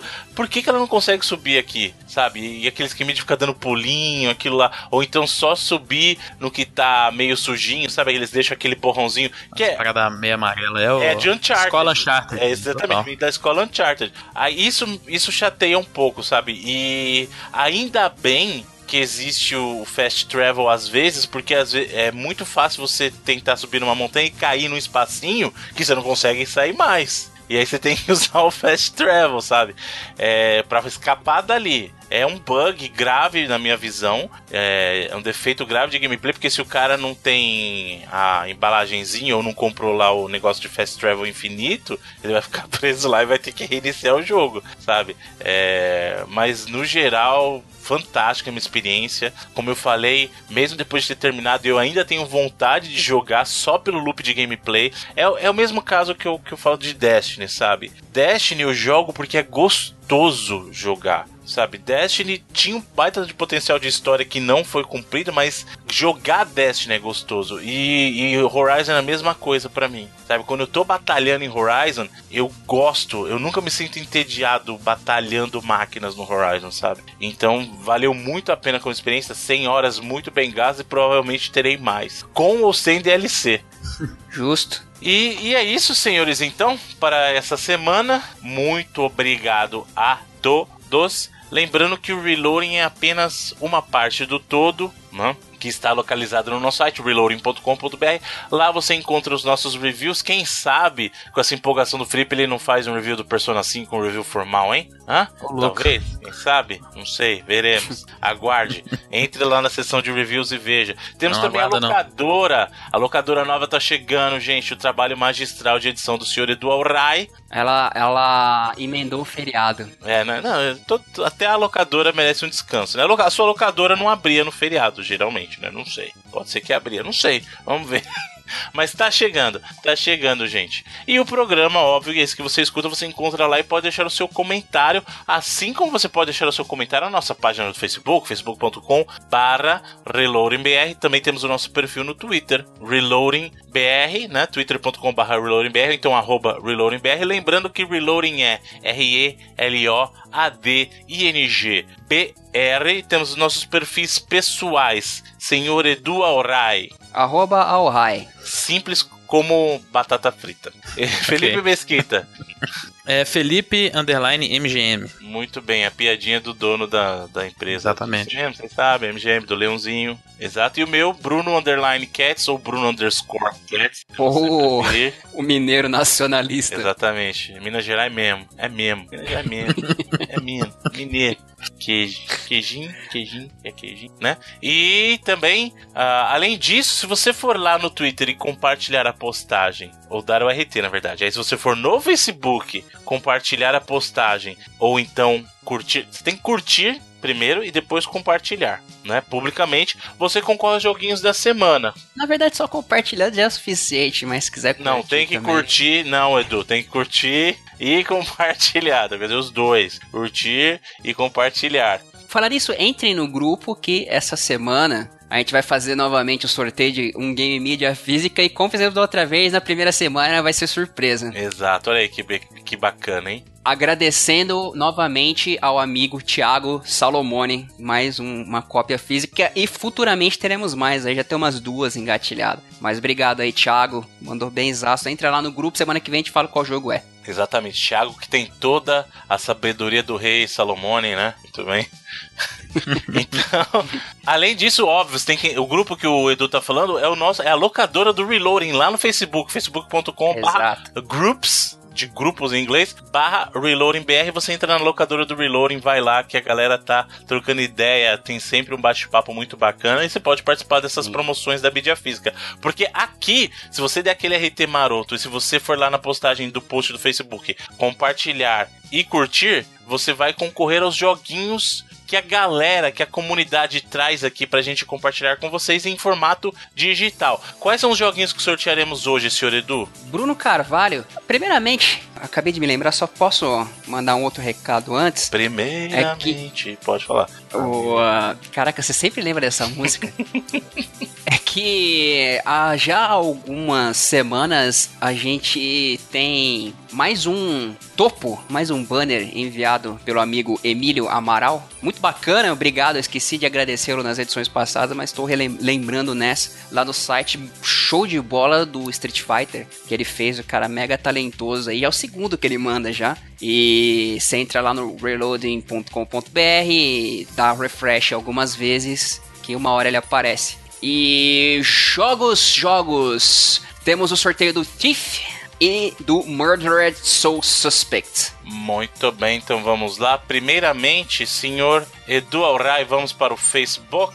Vamos lá. Facebook, temos ah, então o número 35. Vamos lá, Bruno Carvalho. O ganhador é o Yuri Guilherme Bahia Rodrigues. O barra Yuri Guilherme. Nome de doutor aí. Muito que bem. Yuri Guilherme Bahia Rodrigues. Bahia Rodrigues. Muito bem, então. É, vocês acham que eu vou fazer? Não vou fazer. Muito bem. O senhor, o senhor é baiano, não é, Bruno Carvalho? Sim, senhor. Com muito você não percebe, você nunca percebeu meu sotaque? Muito. é que na verdade. É o baiano, baiano paulista. Eu moro, é, eu moro, eu moro, na verdade, na minha querida cidade de Osasco, na Grande São Paulo, já tem 32 anos, né? Então eu perdi esse a minha malemolência. A não ser, a não ser que o senhor tenha nascido falando o que Seria, eu acredito que não aconteceu. que não foi o caso, né? Mas minha família é da Bahia aí, família da minha mãe, toda toda minha a ascendência, né, baiana aí. Eu, eu, sou um cidadão do mundo, na verdade, né? Então, um abraço pra, pra minha grande tenho, Bahia. Tenho parentes nordestinos. Meu avô era pernambucano. Ó, oh, o meu pai era paulista. meu avô pernambucano. O meu bisavô mineiro. Tá vendo aí? Tá vendo? Olha aí, é disso que eu tô falando. Exato, 30 anos. Exatamente. 30 anos. Mas, mas segue, por exemplo, Chico Buarque tá aí ainda, Marisa Monte tá aí ainda, pô, tá... Caetano tá aí ainda, às vezes acerta também, às vezes é. É, mais ou menos, né, cara? eu falei o número já? Não falei. Ah, o Bahia, lógico. Na verdade, antes de falar do Bahia, eu queria mandar um abraço pro, pro, no, pro um amigo meu, o Rodrigues Cunha. Rodrigues, que foi organizar, organizar a GGRF lá, que foi a feira que a gente participou aí, a, o grande festival que a gente participou de games na semana passada lá no 99 Vídeos, uma galera muito bacana. E como é que foi trocar uma ideia com o Tim Schafer lá, Bruno Carvalho? Cara, foi. O cara é muito gente boa. O cara é muito humilde, muito gente boa, cara. É uma, é uma experiência assim até indescritível, porque não parecia que ele era o Tim Schafer, sabe? O cara é, é o criador dos jogos que eu cresci jogando. Não porque por falta de respeito, pelo contrário, a gente respeitava muito o cara, mas ele. Humildão? Muito. Ele fazia a gente se sentir muito confortável, cara, de verdade. É, é, era até desconcertante às vezes, porque eu fui tomar café da manhã e o cara tava lá, me apresentou a família dele, falou da filhinha dele, aí a filhinha tava lá, falou que viu macaco no Brasil para ajudar os Simpsons, né? Tipo, ah, a gente viu macaquinho no Brasil. Na verdade, cara, fazer o quê? Vai ser o que aconteceu. Poxa, É. Aí, mas Bacana. muito humilde, cara. Muito gente boa, troca ideia assim, normal, sabe? De verdade. Não parece que ele tem a importância que ele tem pro mundo dos videogames pela pessoa simples que ele é, sabe? Foi, foi uma honra enorme poder conversar com ele e estar ali no palco entrevistando o cara, sabe? Sabendo um pouquinho mais é, sobre a vida dele, sobre o trabalho dele. Foi, foi sensacional, de verdade. Tá em vídeo? Tá em vídeo ou não? Não sei, deve ter algum vídeo por aí rolando. Se alguém filmou aí, Entre, por favor. procurem lá, GGRF 2017, da- devem encontrar lá. Mas então, um- mais uma vez, um grande abraço para minha família da Bahia, um grande abraço para meu amigo Rodrigo Cunha, que é Rodrigues, Cunha, entendeu? Rodrigues. Aham. Aham, É? sim. A, a piada tá Sim, embutida Era essa aí, no meio. entendeu? E esse foi qual então? Thief? Isso, pro Facebook Yuri Guilherme Bahia Rodrigues. Então, muito bem, muito obrigado, senhor Guilherme. Yu- Yuri Guilherme Rodrigues. Não, Bahia Bahia Rodrigues. Rodrigues. Ah, ele tem um apelido aqui que é o Yugi. Yugi. Grande, É. Yugi. Yugi do Yu-Gi-Oh! Yugi. Yu-Gi-Oh! É, Yugi, olha aí. Vai jogar muito aí. Se quiser um dia a gente. Aliás, se esse, se esse for seu nome de batismo, parabéns, cara. Seus pais mandaram muito bem. Yuri Guilherme? Ou Yugi? Pô, bacana. Yuri Guilherme Bahia Rodrigues. Falta um doutor aí na Doutor, frente, assim. né? Doutor, né? Doutor Yuri Guilherme Bahia Rodrigues Bibliano. Pô, eu contrataria, eu contrataria pra me defender, caso necessitasse. Exatamente. Falar nesse viram o trailer dos defensores, tá bem legal. Tá bacana. Off top. Eu assisti, gostei, gostei. Achei, Deixa o link aí, tá bacana. achei interessante. Muito bom. Os caras estão falando que o inimigo vai ser o corredor. Corredor. Chefão de todo o universo do Netflix da Marvel é o corredor. Ah, vai ser a, a revolta dos corredores. Bom, e aí vamos então para a parte do Twitter. Twitter, senhor Felipe Mesquita, o número 28. Olha aí. O número É. 28 do Twitter. Só um minutinho, olha aí, olha aí, hein, senhor Edu? Ah, Que Olha aí, ah, meu guri, olha aí. muito bom, Bruno Carvalho. Bruno, o novo apelido do Bruno é o Shazam. Você fala qualquer coisa, ele identifica a música.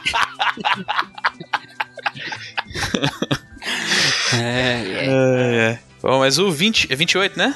Eu não tá Isso, roubando pra ninguém. 28. 28 do Twitter é o Almighty. A sua amiga aí, Não, Almighty não Pro. creio. Foi arranjado isso. Oh, really? Ah, pode fazer a.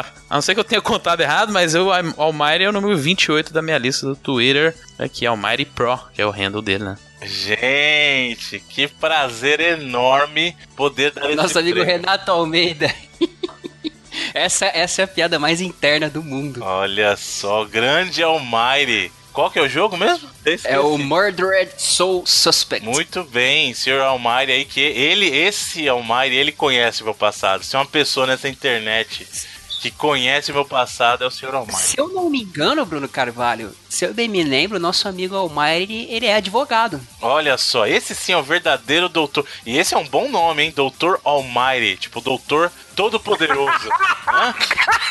Esse sim, hein? Aí, aí sim, hein? Almighty, cara, que prazer poder te dar esse prêmio. Nós, né? Todos, cara, Almighty. Vocês não estão ligados ao. O Almighty é. Tá, sim, você já falou. Eu já, falei, não. O Almighty, Tá. ele comentava lá no, no podcast mesmo. Ele sabe da origem do, do meu nick, do, do Bruno Cats. Ele sabe da origem do. Ah, pessoal. Esse cara sabe. Esse cara sabe. Almighty, um abração pra você, cara. De verdade. Eu ainda quero, de verdade, me encontrar com você pra gente poder bater um papo assim, ó. Face a face, cara, de verdade. E pedir uns conselhos jurídicos pro doutor todo-poderoso, né? Tipo, Falar nisso, eu acho que eu participei esses dias de uma gravação com o pessoal lá do Podcast novamente. Olha aí, hein? Você não saiu, acho que dá pra sair. Você acha que participou? Não, eu participei. Só que eu não sei se já tá no ar. Acho Não que sei se era Ah, sim. sonho, não sei se era verdade. Eu acho. Suspeito. Não, eu participei, pelo que eu me lembro. Essa semana. Mas se essa tivesse- semana eu tô, tô meio maluco. Hein? Se tiver saída, a gente deixa o link aí também. Muito bem, então. É, é isso, senhores. Acho que sim. Lembrando também que temos o nosso grupo A no gente- Telegram. A gente precisa, a gente precisa sortear jogos Pra semana, semana que vem, né? isso. Só Ah, lembrando do grupo do Telegram, o link tá aí no post. Você vai lá, clica e É, você. é, é qualquer coisa que é vem antes do Telegram barra Amigos Gamers Reloading. É isso mesmo? Mas o link tá no post. Caramba, não sabia não. Mas É tão simples assim? Tem certeza que é só isso mesmo? Tele, Telegram.com e meter. Não, eu não sei o que é lá. O que, que vem antes do Telegram? Não sei. Se, se, você for no seu Telegram e procurar lá, isso, eu acho, eu acho que você vai achar. eu acho. A pessoa aqui é especialista em Telegram. Vocês estão vendo que a galera aqui, a gente é, ó, show de bola. Bom, uh, quais serão os jogos da próxima semana então, senhor Edu? Bruno Carvalho, sortearemos mais uma key de Inside, veja só você. Aí sim, hein? Enviada pelo Felipe, o arroba Lobo5. Ele mandou pelo Lobo Twitter. Lobo5? Lobo5. É o Felipe Felipe com dois P's. Mandou pra gente aí. E esses dias a gente colocou uma enquete lá no locadora Desculpa, sobre. Desculpa, uma curiosidade. Você falou que ele é Felipe com dois P's. Ele é Felipe porque é PH, aí depois um P no final, ou são, é Felipe com F e dois P's no final? Dois P's, é. É tipo. É tipo Felipe. Nome artístico. Felipe. É. Hum. Ele, ele enviou um inside pra gente e o. Ah, eu, eu ia dizer, a gente fez uma enquete lá no, locadora, sobre o locadora preferido da galera e o de Inside tá liderando com certa folga lá, as pessoas gostaram do programa. Justo. Também temos aqui uma cópia de Alan Wake Oh. para Xbox em retrocompatibilidade aí, Olha né? só, hein? Enviado Jogaço. pelo Marcelo Mukaida. Marcelo Mukaida, cara. Pessoal forte da Al-Qaeda aí. Muk, não, Qaeda. Nossa. Mukaida, né? Ok. É. Ok, vamos, vamos acabar com isso aqui, né? Já não chega, já não chega o senhor sacanear os ganhadores, agora vai sobrar pro amigo gamer. Sacanear que viu jamais. Essa é a minha singela homenagem. Cada Eu acho um que dos- todo nome que aparecer aqui, você tem que falar, fazer uma piada agora, seja nas notícias, seja se, Inclusive é Se eu falar no tal, lançamento, é você- tal. Né? se, se o Edu falar no- nos trailers o nome de alguém, também você fala alguma coisa. Shigeru Miyamoto, vai lá, Bruno. Ah, cara, não tem nem o que falar. Esse cara fez tanta coisa boa que tudo que ele tem nessa vida é o Miyamoto, né? Tem um É um gato, Mia muito.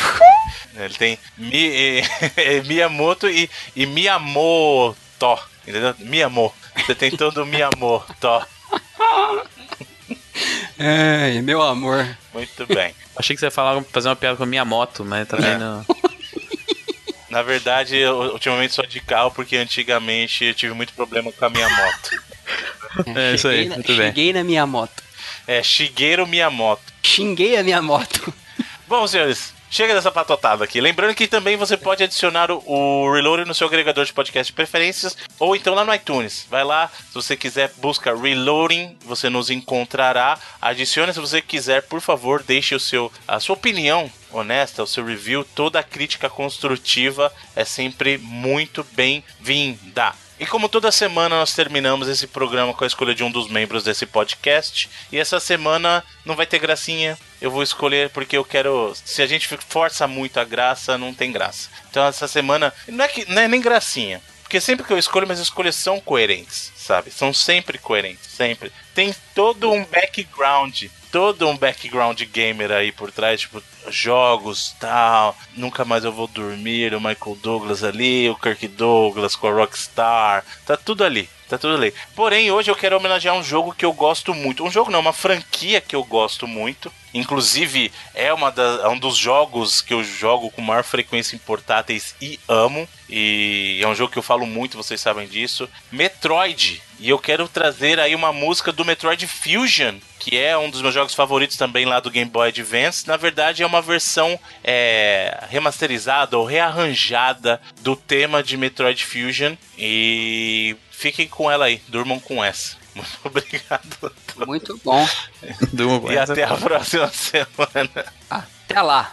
Valeu.